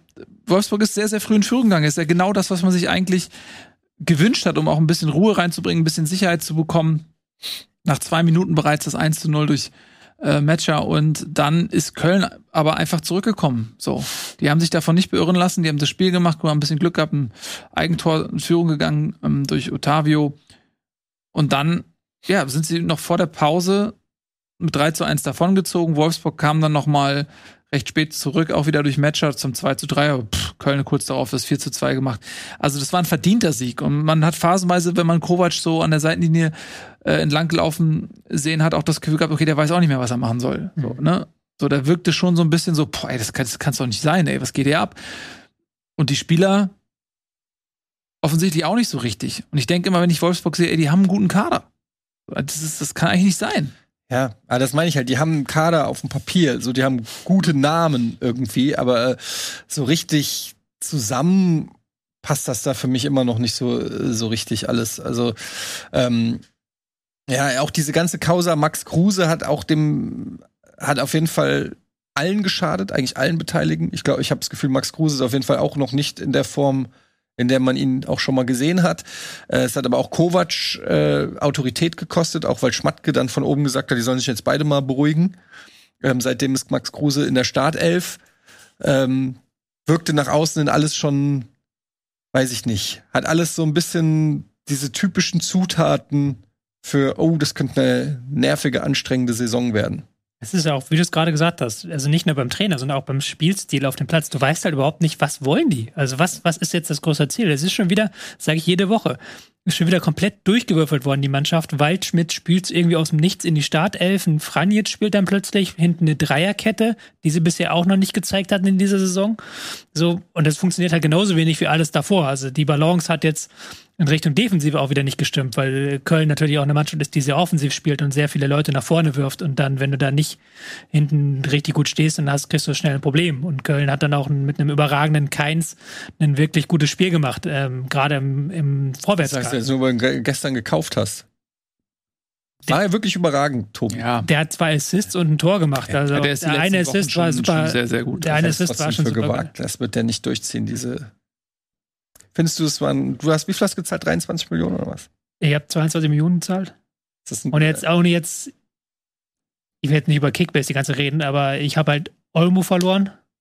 Dafür hast du dir Goretzka gekauft. Dafür habe ich mir Goretzka gekauft und ich hatte noch ein paar Millionen auf dem Konto übrig und habe jetzt Ja, auch noch. Gut für dich. Gut, Wird jetzt auch noch Stach, der am Wochenende nicht auf dem- in der Anfangsformation stand, für mich sehr überraschend. Und einen Stach kann ich mir nicht leisten, den durchzuziehen. Und für Stach ist quasi jetzt der Ersatz. Mhm. Ja, gut. Ich bin gespannt. Keins, mal schauen. Ähm, aber keins, der funktioniert halt in dem System. Und hat jetzt auch gezeigt, dass er halt nicht nur der Flankenonkel ist, sondern halt auch die. Ja. Ja, aber Flanken ist ja sein, das ist ja seine Spezialdisziplin, warum das auch vergangene Saison so gut geklappt hat. Mit Flanke Mhm. Keins, Kopfball Modest oder Keins macht die Verlagerung rüber zu Schmitz und der macht dann die Flanke. Aber das diese Saison noch mal ein bisschen, sind sie ein bisschen zentraler aufgestellt, auch ein bisschen mehr mit Tempo, auch mit einem Thielmann auf rechts, der dann den in die Gasse geht und einen Keins, der dann den Pass spielt. Ein Lubicic, der da häufig nach vorne stößt. Also da sind sie ein bisschen flexibler aufgestellt und ja, ich finde Keins ist jetzt kein überragender Spieler, aber ist ein, äh, ein Spieler, der das, was er kann, auf den Platz bringt und eben auch jetzt gegen Wolfsburg kannst du ja nichts sagen. War dann eine bockstarke Leistung. ja, absolut. Absolut. Definitiv. Und wie gesagt, war nicht das erste Mal, dass Keins ein sehr gutes Spiel gemacht hat Mhm. dieses Jahr. Ja, mal gucken, bei Köln haben wir jetzt ja auch schon mehrfach gesagt, äh, wird abzuwarten sein, wie dann diese Doppelbelastung mit der Conference League sich dann auf den Spielstil und die Ergebnisse niederschlägt, dann mit der Intensität, mit der Köln jedes Mal zu Werke geht. Aber da es ja noch nicht so weit ist, muss man sagen, dass jetzt in der Zeit, wo sie die Doppelbelastung nicht so hatten, jetzt haben sie natürlich schon die Qualifikation gespielt, also sie haben ja schon zwei Spiele drin, muss man auch sagen. Ne? Im Gegensatz zu anderen Vereinen sind sie eigentlich schon mittendrin, sind sie trotzdem gut in die Saison gestartet. Also es, Ja. ne, wir hatten ja vorher auch gesagt, so, ey, wir wissen, Köln ist so ein Kandidat, der könnte tatsächlich auch ein bisschen abrutschen.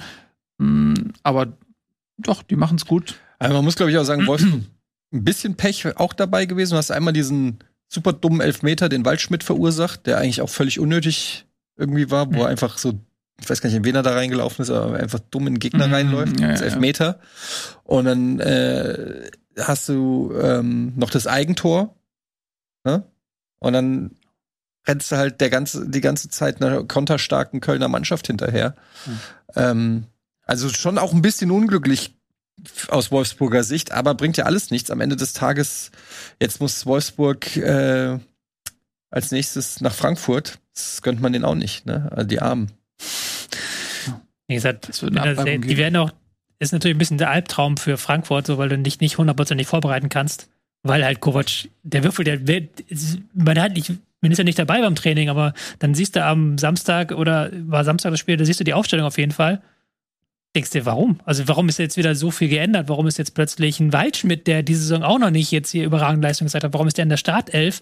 Und hm, keine Ahnung. So, das ist halt schon sehr, immer wieder sehr viel Neues. Also man hat wirklich das Gefühl, Kovac probiert immer noch aus und er probiert und probiert und probiert das, was du eigentlich erwartest in der Vorbereitung, aber nicht in der Saison. Mhm. Ich weiß nicht. Also ich bin da ganz, ganz skeptisch, Ja. dass was wird. Ja, tatsächlich ähm, läuft das da noch überhaupt nicht. So ein bisschen wie Leipzig und auch so ein bisschen wie letzte Saison. Wobei da ist ja äh, Wolfsburg gut reingekommen und ist dann erst abgestürzt. Hatten sie die Aufsteiger, hatten sie das Glück gehabt. Ja. Und jetzt hatten sie aber auch die Aufsteiger, muss man fairerweise sagen. Weiß nicht, ob man das fairerweise dazu sagen muss, dass mit Jonas Wind und äh, Patrick Wimmer natürlich zwei Mhm. ganz wichtige Offensivkräfte momentan verletzt ausfallen. Ne? Ich meine, klar, andere Vereine haben auch Verletzte, aber das sind natürlich schon ähm, auch wichtige, wichtige Punkte. Will ich nur der, nicht, dass es dann von Wolfsburgs Fans heißt, ja, aber dann erwähnt doch auch mal, habt ihr recht, aber es, wir sagen ja auch nur, es wird nicht leicht für Ja. Wolfsburg. So sieht's aus. Gut, komm, dann machen wir mal ein bisschen weiter. Ähm, reden wir über Berlin. Und zwar nicht über Union, sondern über das kleine Berlin, über Hertha. Nein, Scherz, will, will ja niemand ärgern. Über, reden wir über Hertha, die haben nämlich ein Erfolgserlebnis gefeiert gegen Augsburg. Das sind zwei Vereine, die, glaube ich, bei unseren Absteigertipps auch relativ häufig genannt worden sind. Und da hat jetzt Berlin mit 2 zu 0 in Augsburg das bessere Ende für sich gehabt mit ihrer ja neu zusammengestellten Offensive da vorne, äh, diese Achse da Luke Bakio, äh, Konga und äh, Juke ja, haben sie das auch verdient 2 zu 0 gewonnen? War das äh, ein anstrengendes Spiel zum Zuschauen? Wie habt ihr gesehen? Ähm, man muss, glaube ich, erstmal über die große Entscheidung reden, die so ein bisschen über Removic? dieses Spiel war, über diesem Spiel wabert, Mhm. Removic, der dann, ähm, der von Demirovic ausgetanzt wird und Demirovic frei aufs Tor zulaufen hätte können. Ja. Aber es war dann keine rote, sondern nur eine gelbe Karte. Wie habt ihr das gesehen? Also ich habe, ähm, also wenn, sagen wir so, wenn das jetzt der HSV gewesen wäre, wäre für mich glasklar eine rote Karte gewesen. weil Gesundheit. Entschuldigung. Alles gut. Äh, weil ähm, er in meinen Augen halt äh, durch ist und er hat auch einen ähm, Standortvorteil gegenüber, wer war das, Kempf, ne? Kempf war es, glaube ich, ja. der dann noch auf der anderen Seite hätte eventuell eingreifen können. Aber für mich steht außer Frage, dass er eben allein aufs Tor geht. Der Winkel war auch eigentlich gut. Ne? Es war relativ. Gesundheit. Gesundheit. War schon relativ zentral. So, dass das, finde ich, so eine Entscheidung war, wenn, das, wenn er da rot gibt, kann keiner sagen, das ist zu hart. Kurz Nase putzen. Aber es war jetzt auch nicht für mich eine hundertprozentige Fehlentscheidung. So, aber aus äh, Augsburger Sicht kann ich total nachvollziehen, wenn du da äh, sauer bist, weil ich, ich gehe eher tendenziell mit rote Karte als mit gelber. Ja, also es war natürlich die große Entscheidung, die dann so ein bisschen diese, über diesem Spiel waberte, weil wenn du Removic da die zweite rote Karte in dieser Saison abholt, Ja. dann läuft Hertha da anders hinterher. Das war ja auch in der 20 Minute schon. Also, und da bin ich halt eher auch, puh, ja, Kempf hatte mehr Tempo als Demirovic, aber Kempf war aber auch fünf Meter weiter weg. Also Demirovic hätte noch schießen können, wenn er direkt abgeschlossen hätte, hätte wäre Kempf nicht da gewesen, glaube ich. Also es ist schon Ja. eher in die Kategorie grobe Fehlentscheidung für mich. Und die, das Ding ist halt, wenn du halt Demirovic hältst, ist ja klar, dass Kempf Geschwindigkeitsvorteile hat, weil Demirovic wurde ja gerade gehalten. Wenn der halt äh, einfach das Ja. Tempo komplett aufnehmen kann, sieht die Situation auch anders aus. Ja. Ja. Also in dem Sinne, das ist schon so die Entscheidung, die über dem Spiel so ein bisschen den Schatten legt, weil wenn es geht, könnte auch, hätte auch anders ausgehen können, dieses Spiel, wenn eben diese Entscheidung anders ausgeht. Aber war schon von Augsburg, spätestens nachdem Hertha dann so ein bisschen aus dem Nichts in Führung gegangen ist, sehr, sehr schwach. Also Mhm. die haben nach vorne sehr, sehr wenig angeboten, haben nach vorne sehr, sehr wenig Kreativität vor allen Dingen angeboten. Und ähm, haben halt gehofft, dass sie da im eigenen Stadion Hertha auskontern können, weil Hertha die Punkte eher braucht. Klar, ist Hertha jetzt, hat jetzt keine Bäume ausgerissen im Spielaufbau, aber dann spätestens, als sie eben mit dieser Führung im Rücken spielen konnten, fand ich auch, dass Hertha die klar bessere Mannschaft war, die eben auch mit dieser neuen Sturmreihe ein gewisses Tempo mitbringt. Auch mit Richter einen Spieler hat, der nochmal von der Bank was mitbringt in diese Mhm. Richtung, der ähm, das 2 zu 0 dann am Ende auch macht. Überragend schöne Geschichte nach seiner Ja. Kriegserkrankung. Aber ich würde schon sagen, wenn du jetzt diese Fehlentscheidung ausklammerst, war es ein verdienter Sieg für Hertha. Mhm. Ich Ich stimme mit. zu. Du stimmst zu, das ist gut. Ja, Augsburg auch mittendrin schon. 16. Tabellenplatz. Ich weiß, sagt nicht viel aus, aber drei Punkte nach fünf Spielen ist in der Tat sehr wenig. Ne, Ja. Also die sind von Anfang an da unten mit drin. Ja. Und für Hertha war das auch wichtig, ja, weil die waren nämlich vor dem Spieltag mit einem Punkt aus vier Spielen rausgegangen. Deswegen jetzt, äh, man sagt ja immer, das sind die Spiele, die du gewinnen musst. Den kann man ja auch mal lobend aus Hertha-Sicht jetzt sagen, ja, exakt, das sind die Spiele, die du gewinnen musst. Gegen ein ähm, Augsburg, was vermutlich ein direkter Konkurrent im Klassenerhalt sein wird. Musst du gewinnen, hast du gewonnen. Haben wir nicht alle Augsburg auch auf Abstiegskampf oder auf Abstieg? Äh, ich hatte alle, sie nicht. Ich nicht. Ich hatte mir einen Spaß mit Bremen erlaubt. Hatten wir, glaube ich, letzte Woche auch schon angefangen. Aber ähm, natürlich ist Augsburg auch für mich immer ein Kandidat. Ja. Man denkt ja immer Augsburg, okay, da kommt ja noch irgendwas, die haben ja immer noch irgendwie was in der Hinterhand so und dann in den entscheidenden Spielen schaffen sie es auch mit ihrer Kontertaktik Mhm. ähm, durchzustarten. Aber das war jetzt halt in diesem Spiel bis auf zwei, drei Situationen nicht der Fall. Also sie haben es in ein paar Situationen gut gemacht, unter anderem die jetzt zur roten Karte geführt hat, wo Demirovic ja sich da richtig gut durch, also erstens richtig gut rausspielen und dann Demirovic richtig gut durch jetzt. Aber du hast halt dann in dem Moment, wo sie halt selber das Spiel machen mussten, bald kam dann nichts mehr. Ja. Da war wirklich so, pff, was machen wir jetzt hier? Ja, Augsburg Ähm. jetzt als nächstes in Bremen, dann zu Hause gegen Mü- München und dann auswärts auf Schalke. Also auch hier kann man sagen, Wochen der Wahrheit für Augsburg, weil wenn du da nichts holst in den drei Spielen, Das ist halt sehr, da bist du echt im, für, die- zumindest für die erste Saisonhälfte komplett im Ab- Abstiegskampf. kannst halt vielleicht noch darauf hoffen, dass Baumgartlinger sich so reinfügt, der dann gekommen ist, so als Ballverteiler, aber auch noch so ein bisschen mit der Mannschaft vielleicht gefremdet hat, aber auch schon gemerkt, der, ist, der hat eine andere Passsicherheit einfach im zentralen Mittelfeld, die er mitbringt. Ähm, da kommen halt deutlich mehr Pässe an, als wenn da Grueso spielt oder wenn da, ähm, ja, wenn der Grueso spielt. Kedira spielt doch da normalerweise. Rani Kidiras spielt bei Dings. Union. Aber er hat mal bei Augsburg gespielt. aber auch so gespielt. Grueso oder Reschbesei, Dorsch, der noch nicht da ist. So. Ja, also das könnte vielleicht noch ein Schlüssel sein, so ein Baumgartlinger, den sie jetzt noch mal kurz vor knapp gekauft haben. Ja, mal sonst mal abwarten.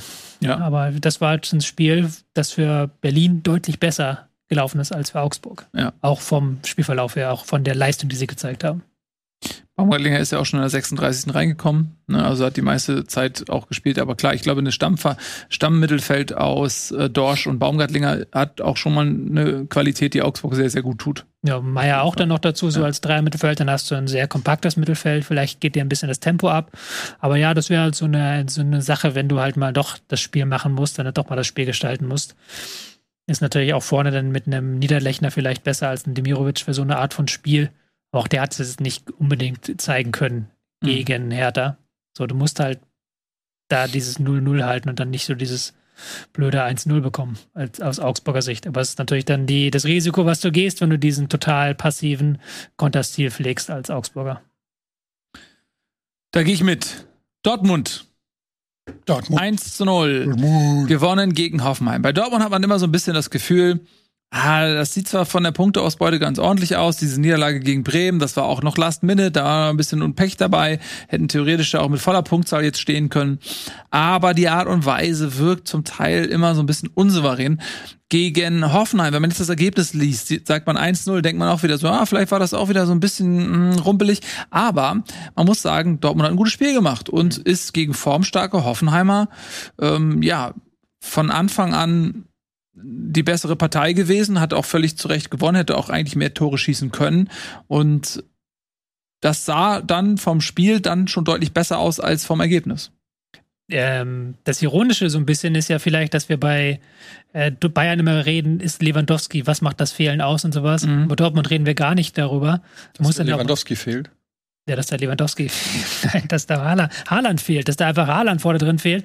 Und sie stehen jetzt bei acht Toren und hatten jetzt so in der zweiten Woche, für, doch eigentlich in der zweiten Woche am Stück einen 1-0-Sieg, Mhm. wo du dir denkst, ja, aber wenn, wenn die die Chancen einfach nutzen, dann haben sie da einen 3-0-Sieg und dann ist da, musst du da auch nicht in der zweiten Halbzeit so ein bisschen bangen drum. Mhm. Auch wenn sie jetzt sehr viel souveräner waren in der zweiten Halbzeit, als sie als sie es gegen Hertha waren. Aber trotzdem, also da auch mit einem 1 0 nur rauszugehen, ist vielleicht der größte Kritikpunkt, den du da machen kannst. Weil sowohl spielerisch als auch von der Defensivleistung her war das besser. Und sie wollen ja jetzt stärker auf Defensive setzen. Sie wollen ja jetzt nicht über diesen Ballbesitz kommen, wenn sie 1-0 führen, sondern dann auch Raum lassen für den Gegner, dass er anlaufen kann und dass sie Ballgewinn haben und Konter spielen können. Und das haben sie jetzt in diesem Spiel erstmals wirklich gut gemacht, fand ich. Aber dann muss halt eben vorne auch mal das Ding sitzen, wenn du da Mhm. eben drei, vier hundertprozentige hast und immer wieder allein vom gegnerischen Tor auftauchst. Mhm. Ich fand diese vermeintliche, das vermeintliche Handspiel von Kabak fand ich schon kurios, das zu sehen, dass Ja. das nicht Mhm. gepfiffen wurde, muss ich ganz ehrlich sagen. Auch mit Wahrüberprüfung wurde das. Also ich, glaube, wer war Schiri Brich? Ich weiß gar nicht mehr. Wer war's? Äh, auf jeden Fall gezeigt hat, Arm, nee, das war nicht Brich, es war jemand anders, aber auf Aber jeden Fall, auf jeden Fall, mein, der Arm hat sich ja sogar noch bewegt in diese Richtung. Mhm. Daniel Ähm, Siebert was. Daniel Siebert, ja. Äh, fand ich schon merkwürdig. Hätte eigentlich Elver meiner Meinung nach für den BVB geben müssen. Man kann aber natürlich auch sagen, clever gemacht von Kabak. Aber weiß nicht, ob das so oft durchgeht. Kann sagen, eigentlich sollte es bei VR nicht mehr durchgehen. Eben Ja. genau diese Dinger. Ja, also ich, das ist das Ding mit VR. Also, den gibt's jetzt seit fünf Jahren übrigens. Das ist erschreckend lang. Also gefühlt ist das immer noch eine neue Technologie. Da sieht man mal, wie lange der Fußballfan braucht, um sich an Neuerungen zu gewöhnen. Ne? Für, ich, äh, für mich ist es immer noch was Neues. Fünf Jahre ist eigentlich echt eine lange Zeit.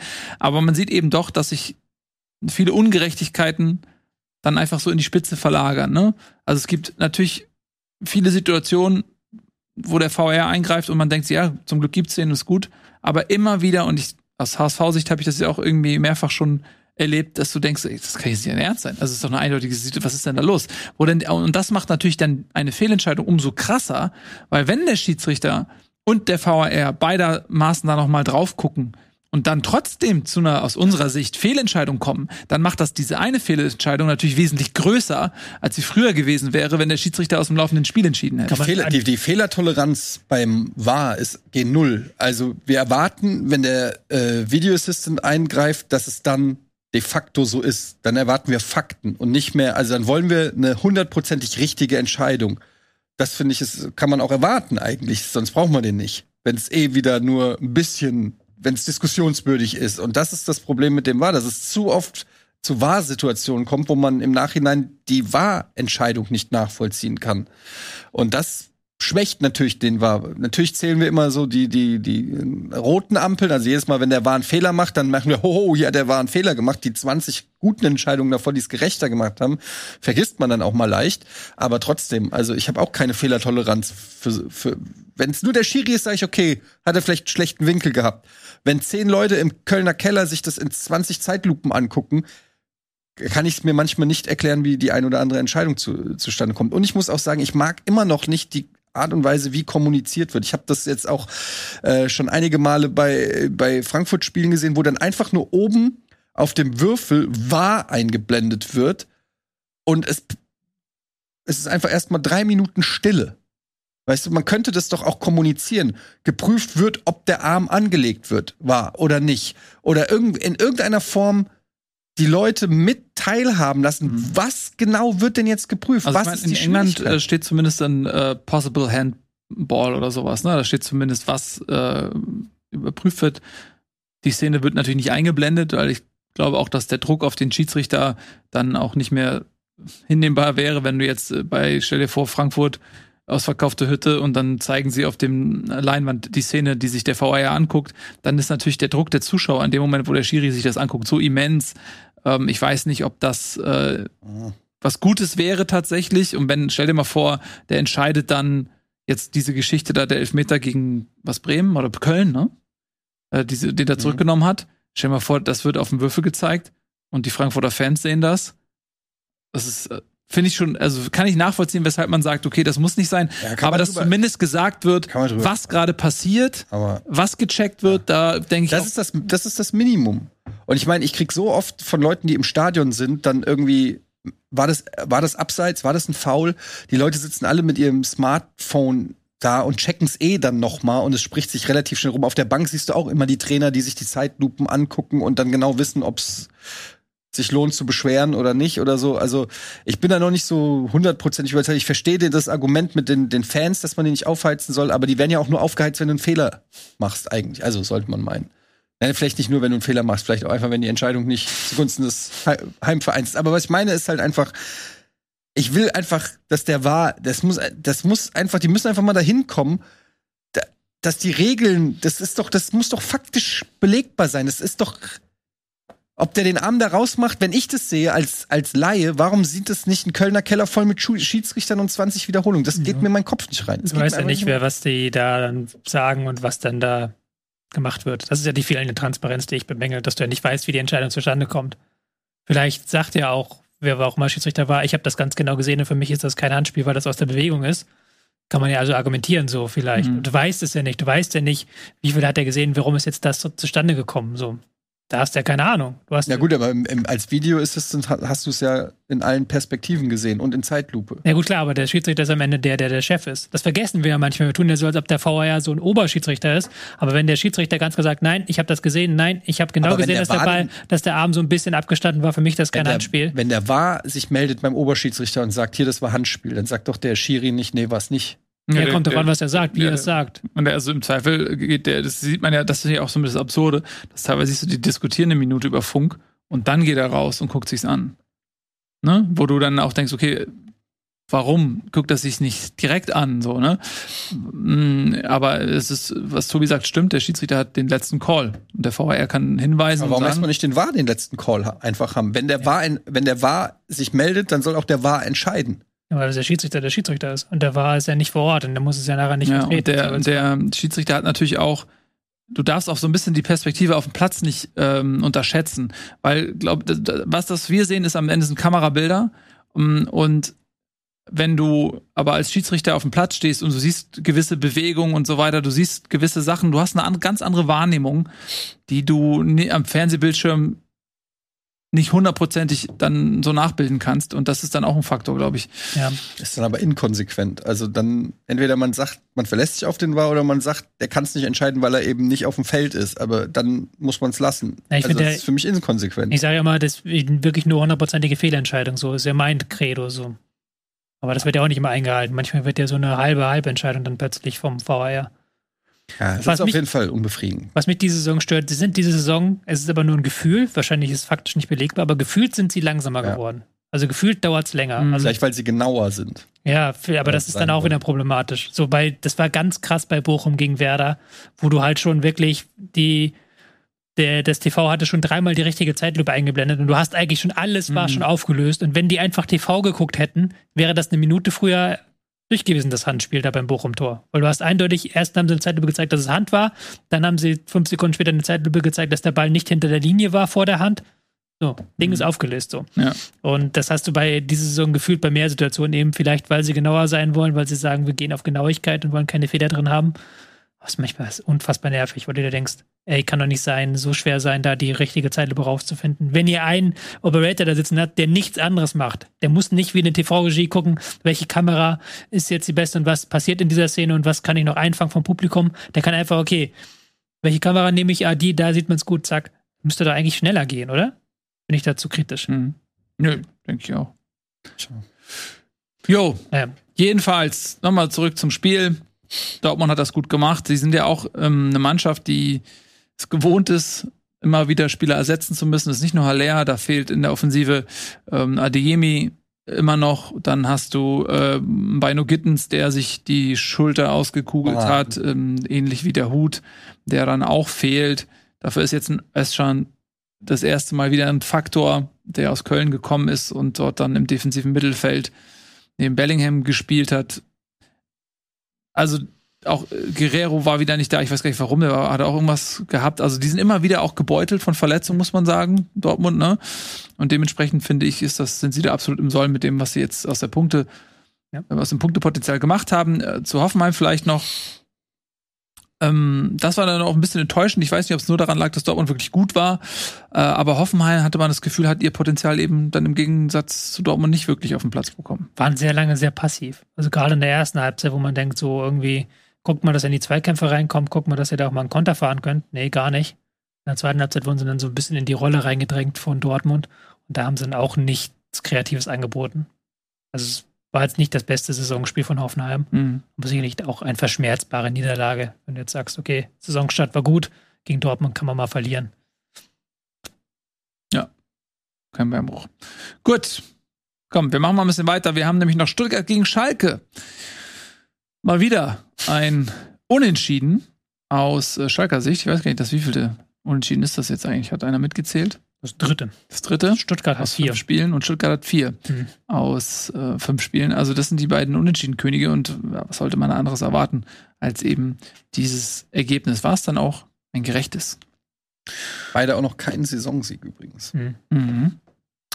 Mm, Ich finde, anhand des Spielverlaufs ist es eher so, dass sich nachher Schalke ein bisschen ärgert kann, weil sie ja auch ähm, am Ende in Überzahl waren, weil sie auch, Gelb-rote Karte gegen Wangnummern genau, in der 67. weil sie auch vorher schon durchaus große Chancen hatten, also vorher schon sich ganz gute Sachen durchkombiniert haben. Ich habe es auch nur zusammen in der Zusammenfassung gesehen, deswegen muss ich mich da dann auf das verlassen, was da gesagt wurde. Aber ich hatte eher das Gefühl, dass Schalke da noch hätte mehr rausholen können Mhm. aus diesem Spiel als Stuttgart. Stuttgart jetzt zum wiederholten Mal, ich glaube zum dritten Mal in dieser Saison in Unterzahl. Mit fünf Spielen. Ja, das stimmt. Das können sie ganz gut. ja, man muss erwähnen, Tirode hat getroffen. Herzlich willkommen wieder in der ersten Liga. tut ihm, glaube ich, ganz gut nach diesen zwei verschossenen Elfmetern und dann aus einem Spiel heraus ein Tor zu machen. Ja, war auch ein schönes Tor. Also war auch ein, war eine schöne Vorlage, schöne Kombination auch. Ähm, er hatte noch, glaube ich, eine weitere große Chance. Und er hatte ja noch dann sein, sein, seine Rettungstat da, die er wo er Ja. den Ball Ja, die er ein Tor bejubelt hat, ja. wie er, wie er bejubelt hat, als hat er selbst ein Tor gemacht da hinten. Finde ich dann auch, er hat dann so was Ironisches, wenn er dann beim eigenen Tor nicht jubelt aus Respekt Ja. vor dem Gegner Ja. und dann rettet er vor einem Tor und jubelt dann, als hätte er gerade ein Tor gemacht. Ja. So nochmal das rausgeholt. Oder dann auch merkst, okay, das mit dem Nicht-Jubeln bei Tor ist auch so ein bisschen fake. Ja, das hat irgendwann mal angefangen. Das, na, das ist ja wirklich so. Das hat ja mal angefangen. Ich weiß gar nicht mehr, wer der erste war. Irgendwann war der erste. Podolski. So, und dann hast du halt, wo du wirklich sagst, ja, also das zum Beispiel wäre eine klassische Situation. Dass Podolski bei einem Tor gegen den FC nicht jubelt, nehme ich dem zu 100% ab. Ja. Und das ist auch ehrlich gefühlt und das ist total in Ordnung und authentisch. Und dann irgendwie fing das so an, das ging immer weiter runter, die, die Schwelle des Jubels ging immer weiter, bis du irgendwann an den Punkt bist, okay, hast du jemals für diesen Verein gespielt, dann jubelt man nicht mehr. Und da ist ein Punkt, den nehme ich dann irgendwann auch nicht mehr ab. Ähm, Ich finde, ja. das ist auch entgegen des Sportprinzips, weil, also, als Sportler freust du dich über eine sportlich gute Leistung. Das ist erstmal unabhängig für wen oder was das bedeutet. Also, wenn ich ein Tor schieße, dann jubel ich, dass ich ein Tor geschossen habe. Punkt. Ist mir völlig egal, wo ich gerade bin und wer, also, weil die, weil, also, das ist ja sonst inskonsistent. Sonst müsste ich ja sagen, wenn es mir wirklich ernsthaft um den Verein gehe und ich bin ein guter Spieler, dann spiele ich nicht gegen den, weil ich will dem ja nicht schaden. Das steckt ja dahinter. Ich will meinem Verein nicht schaden. Natürlich will ich dem schaden. Ich will, ich mache, wenn, wenn ich kann, schieße ich vier Tore gegen meinen Ex-Verein. Vielleicht sogar fünf. Ich will auch, dass mein Ex-Trainer noch sauer ist, dass er mich hat gehen lassen. Ja. So, das ist doch die Wahrheit. Ja, da fand ich Diekmeyer ehrlicher damals. Das ist immer meine Lieblingsgeschichte. Ja. Bei Sandhausen, wo der dann irgendwann nur noch Stürmer war, weil er unbedingt Ja. den HSV sein Tor schießen wollte. Ähm, es kommt auch immer so, du hast ja gerade gesagt, es kommt ein bisschen auf die Geschichte an. So. Ja, es Halt, nicht schön, dass Wie lange, hat Kollegen da noch mal wie lange hat Terodde in Stuttgart zwei Saisons, hat da Tore gemacht, klar, aber irgendwie ist jetzt auch nicht sein Herzensverein. Wenn du klar, wenn du dann aufgewachsen bist in dem Verein und dann bist du aber irgendwann rausgewachsen aus dem Verein und weggegangen, dann ist es wieder eine andere Geschichte. Oder wenn du halt deine ganze Karriere dann verbracht hast, aber irgendwo warst du nicht mehr gut genug für den FC Bayern und dann landest du irgendwo anders und schießt dann ein Tor, dann ist auch wieder was anderes.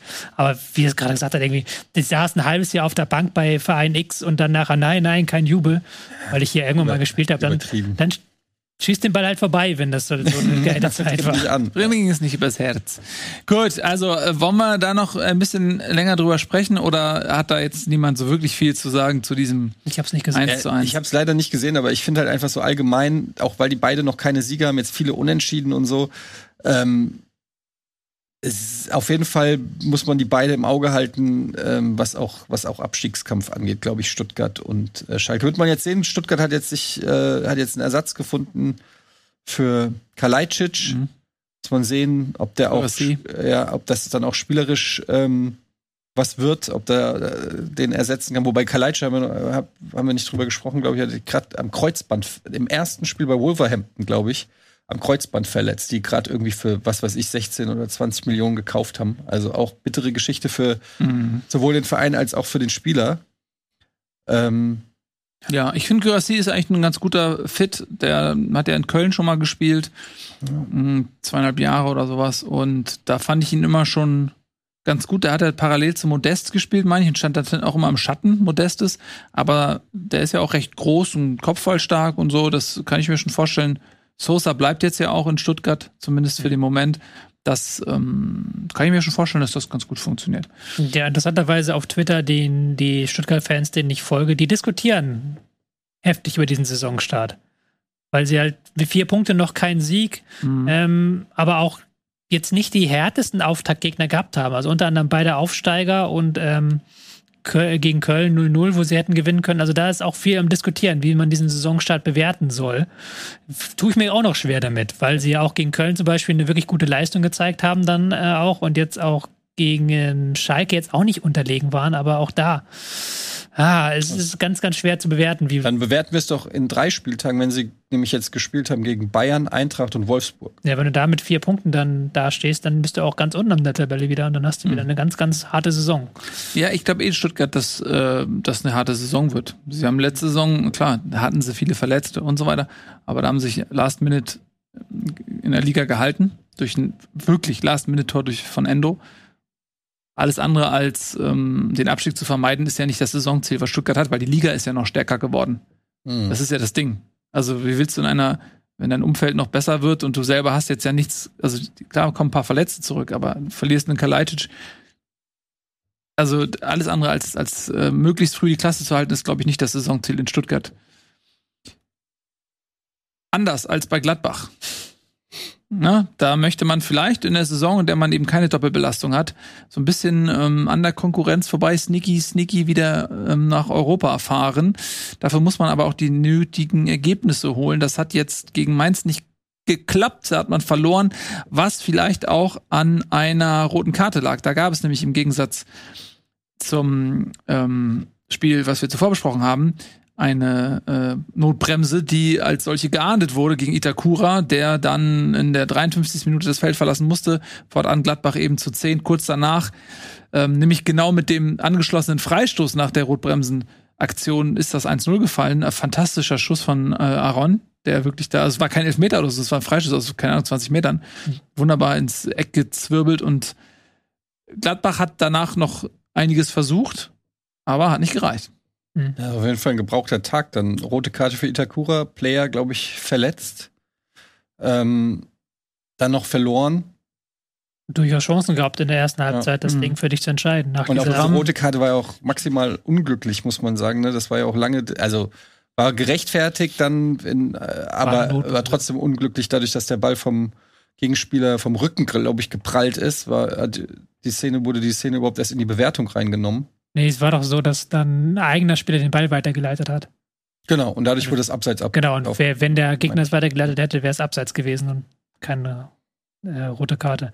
Aber war schon gerechtfertigt, die rote Karte, muss man sagen. Mhm. Ähm, Tyram hat in der ersten Halbzeit seine drei, vier Chancen, ja. äh, manche gut rausgespielt, aber dann auch dieses Neuhaus-Ding, wenn du natürlich wie ich neu aus dem Kickbase-Team hast, dann weißt du da erstmal die Tischkante wo dann Tyram durch ist und einfach nur noch rauslegen muss auf Neuhaus, ja. aber dann kommt der Ball nicht ganz an. Ja. Mhm. Das ist auch wieder so ein Expected Goal-Ding, wo man wieder sagen kann, Expected Goal, ja, da ist diese Szene in einem schussbasierten Modell nicht drin. Mhm. So, und das ist eigentlich eine, das ist eine Chance, die muss halt sitzen. Die muss so. sitzen, ja. Da ist natürlich auch, muss man sagen, äh, Dominik Kor mit 35 km/h. Muss man schon Lino gesprintet, machen, ja. ne? Also da darf man an dem Punkt auch nicht die Leistung Dominik Kors unter Tisch fallen lassen, aber natürlich, wenn du im Prinzip 2 zwei gegen 0 aufs Tor zuläufst, also da muss, das, muss er rein. Und dann, wenn Core, dann siehst du, guckst auch mal, ob Core dann kommt und dann spielt sie vielleicht nicht zur Seite, sondern versuchst selber. Ja. Ist egal. Ähm, Gladbach hatte da die Chancen und dann nach der roten Karte, klar, konnte Mainz das mit einer kompakten Defensive runterverwalten, haben das auch versucht. Hatte Gladbach zwar noch eine Chance, aber auch da klar zu zehnt mit nur einem Stürmer vorne drin ist dann natürlich ein Uphill-Battle, wie man auf Englisch sagen würde. Mhm. So, ähm, Mainz wirklich ähm, mit dem minimalsten, was man machen kann. Ich glaube, fünf wie, warte, ich muss mal kurz nachgucken. Fünf geschossene Tore, fünf kassierte Tore, zehn Punkte. Weniger kann man nicht machen. Ist ein bisschen unfair, das nach diesem Spiel zu sagen, weil sie dann in der ersten Halbzeit wirklich wie die Feuerwehr losgelegt haben mhm. und auch offensiv gespielt haben, gerade in dieser ersten Halbzeit mit einem sehr offensiven 3-4-3, auch mit einer sehr offensiven Ausstellung, ohne eben ähm, Stach, sondern dann mit Burkhardt, Lee, Onisivo vorne als eine wirklich mal eine offensive Dreierreihe und nicht so eine verkappte Zweierreihe. Mhm. Ähm, ist da so ein Trend erkennbar? Also, wir haben ja gesagt, die Tabelle ist noch nicht so ganz aussagekräftig, aber wenn ich jetzt sehe, Freiburg, Union, Mainz, Köln. von mir aus auch Köln, ähm, ist das irgendwie so ein Trend? Hat sich irgendwie, ist, ist, sind so, ist das Mittelfeld, sind das die neuen Superstars, während sich die spielstarken Mannschaften alle schwer tun, oder? Aber eigentlich ist es doch dieselbe Tabelle wie vergangene Saison, sind wir mal ehrlich. Bei Mainz ist ja so ein bisschen untergegangen, aber die sind ja auch Achter geworden letzte, letzte Spielzeit. Meinst du, es gleicht sich noch aus im Laufe? Nein, beziehungsweise die, die Mannschaften, die letzte Saison gut waren, sind jetzt auch wieder gut so. Wir haben jetzt diese ganze Transferperiode und Trainerwechsel und Schieß mich tot und ja. äh, gehabt und am Ende sind wieder die gleichen Mannschaften Freiburg, gut wie vergangene Bayern, Saison. Union, Mainz hat ganz ordentlich gespielt, Köln ist Sechster, äh, also die ersten sechs. Das ist ganz interessant, ich habe mal gerade geguckt, letzte Saison, fünfte Spieltag war fünfter Mainz, sechster Freiburg, siebter Köln, achter Union. Ja. Sind genau die, die Vereine. Mainz ist ja auch ein Verein, über den reden wir hier selten, weil der bei uns nicht emotional verankert ist und mhm. weil er auch so ein, so ein, kleiner Verein ist und weil sie jetzt auch keine spektakuläre Spielweise haben. Aber das ist ja wieder nur fünf Gegentore in diesen Spielen gegen teils Gegner, die dir auch mal ein paar einschenken können. Und ähm, haben sie jetzt gegen Leverkusen nicht gut gemacht. Da haben sie drei ihrer Gegentore bekommen. Also ganz ja. rein in vier Spielen zwei Gegentore, weil die halt kompakt stehen, weil die ähm, immer wieder in eine Ordnung zurückkehren können, weil die dann im Zweifelsfall ihr ultra blöde zu bespielen, das 5-3-2 auspacken im Mittelfeld und da ein unfassbar griffiges Mittelfeld haben. Ähm, ist ein undankbarer Gegner. Ist jetzt nichts, was jetzt irgendwie den neutralen Fan in Jubelarien versetzt. Ja. Klar, wieder ein bisschen unfair nach diesem Spiel, wo sie jetzt wirklich gegen Gladbach die erste Halbzeit sehr offensiv angegangen sind, muss man immer dazu sagen. Aber grundsätzlich keine Mannschaft, die Jubelarien verursacht, aber die halt einfach ultra kompakt stehen und ihre Punkte damit sicher Mhm. hamstern. Und die, muss man auch mal sagen, ihre Innenverteidigung ersetzen mussten. Ne, Da ist der Nier-KT-Kapitän ähm, gegangen. Das war ein großer Verlust. Und dann haben sie hinten noch seinen Schüst verloren. Auch ein Mann mit sehr viel Tempo. Das musste auch erstmal ersetzen. Das haben sie bislang ganz ordentlich gemacht. Wobei Leitsch jetzt auch wieder mit einem großen Fehler, nachdem er vergangene Woche gegen Mhm. Leverkusen schon gepatzt hat. Er hat ja dieses Ding dann von Neuhaus eingeleitet. Ja. Ja, ähm, ja also da nicht ganz die Klasse, auch Klasse, nicht ganz die Klasse im Spielaufbau. Aber wenn du es natürlich so mannschaftlich geschlossen machst und dann halt eben als Kollektiv immer verschiebst, dann ist es auch gar nicht so wichtig, welche einzelnen Spieler da drin sind. Klar, kann ich da jetzt nicht einfach reingeworfen werden mit meinen zwei linken Füßen. Aber so, du kannst das dann halt eher ersetzen, dass du dann mal so einen Spieler hast, als wenn du eine Mannschaft bist, die halt sehr stark über die individuelle Klasse kommt. Mhm. Und das ist Mainz ja gar nicht, sondern Mainz ist ja, geht ja diesen Weg, seit sie halt Svensson wieder zurückgeholt haben, Kampf und Einheit und dieses, was Union und Freiburg ja auch machen. Mhm. Was dann für den Fan an sich, glaube ich, super geil ist, weil er sich damit sehr gut identifizieren kann. Für uns als Neutraler dann vielleicht nicht so geil. Wie dann bei Etienne, bei Freiburg vielleicht so ein bisschen kritisch ist, bin ich dann bei Mainz oder so, weil ich mir denke, ja, wenn ich die jetzt am Wochenende nicht gesehen habe, dann habe ich auch meistens nicht nachhinein das Gefühl, das muss ich unbedingt nachholen. Mhm. Nachholen müsst ihr diese Sendung, wenn ihr sie nicht live gesehen habt, natürlich auf YouTube. Ähm, das ist ja klar. Live könnt ihr sie gar nicht gucken, weil sie ist ja nicht live. Moderierst du ab? Also müsst ihr euch, ja, so langsam. Möchtest du noch was Ich will? Werbung machen. Für was? Ich äh, bin am Mittwoch beim Eintracht Twitch-Kanal und moderiere das, moderiere, kommentiere das Spiel. Also wer Lust hat, Champions League Spiel. Champions League-Spiel. Sporting. Ja, Sehr schön. Also, das, äh, auf dem offiziellen Twitch-Kanal von Eintracht äh, Frankfurt werde ich äh, das Spiel nice. kommentieren. Sehr gut. Und wer für Champions League interessiert, für den haben wir auch was im Angebot. Und zwar gibt es ab morgen, ich glaube ab morgen oder ab Dienstag oder Mittwoch, irgendwann gibt es auf jeden Fall in dieser Woche einen weiteren Bundesliga-Upload auf dem Rocket Beans TV-Kanal, nämlich Bundesliga Extra. Yeah. Nachdem es ja kein Bundesliga mehr gibt und auch kein Bundesliga international, weil wir halt gemerkt haben, okay, da fehlt uns so, um das jetzt jede Woche zu machen, die Expertise und da fehlt uns auch so ein bisschen das, ähm, die Muße für. Haben wir jetzt aber gesagt, okay, aber es gibt dann trotzdem noch immer wieder Themen, Einmal im so Monat rein- jetzt. reinfutschen. Ja, mal gucken, je nachdem, wie die Themen sind. Wir sprechen über HSV zum Beispiel dann in diesem Format. Wir sprechen in dem Format über DFB-Pokal, aber auch über die Champions League-Auslosung. Da haben wir auch einen kleinen Vorausblick gemacht. Ein bisschen über Premier über League. Premier League. Also alles, was halt so international, zweite Liga, Pokal, was halt nicht bei Bundesliga reinpasst, weil wir hier mit der Bundesliga immer jede Menge zu tun haben, gibt's dann bei Bundesliga extra ab jetzt.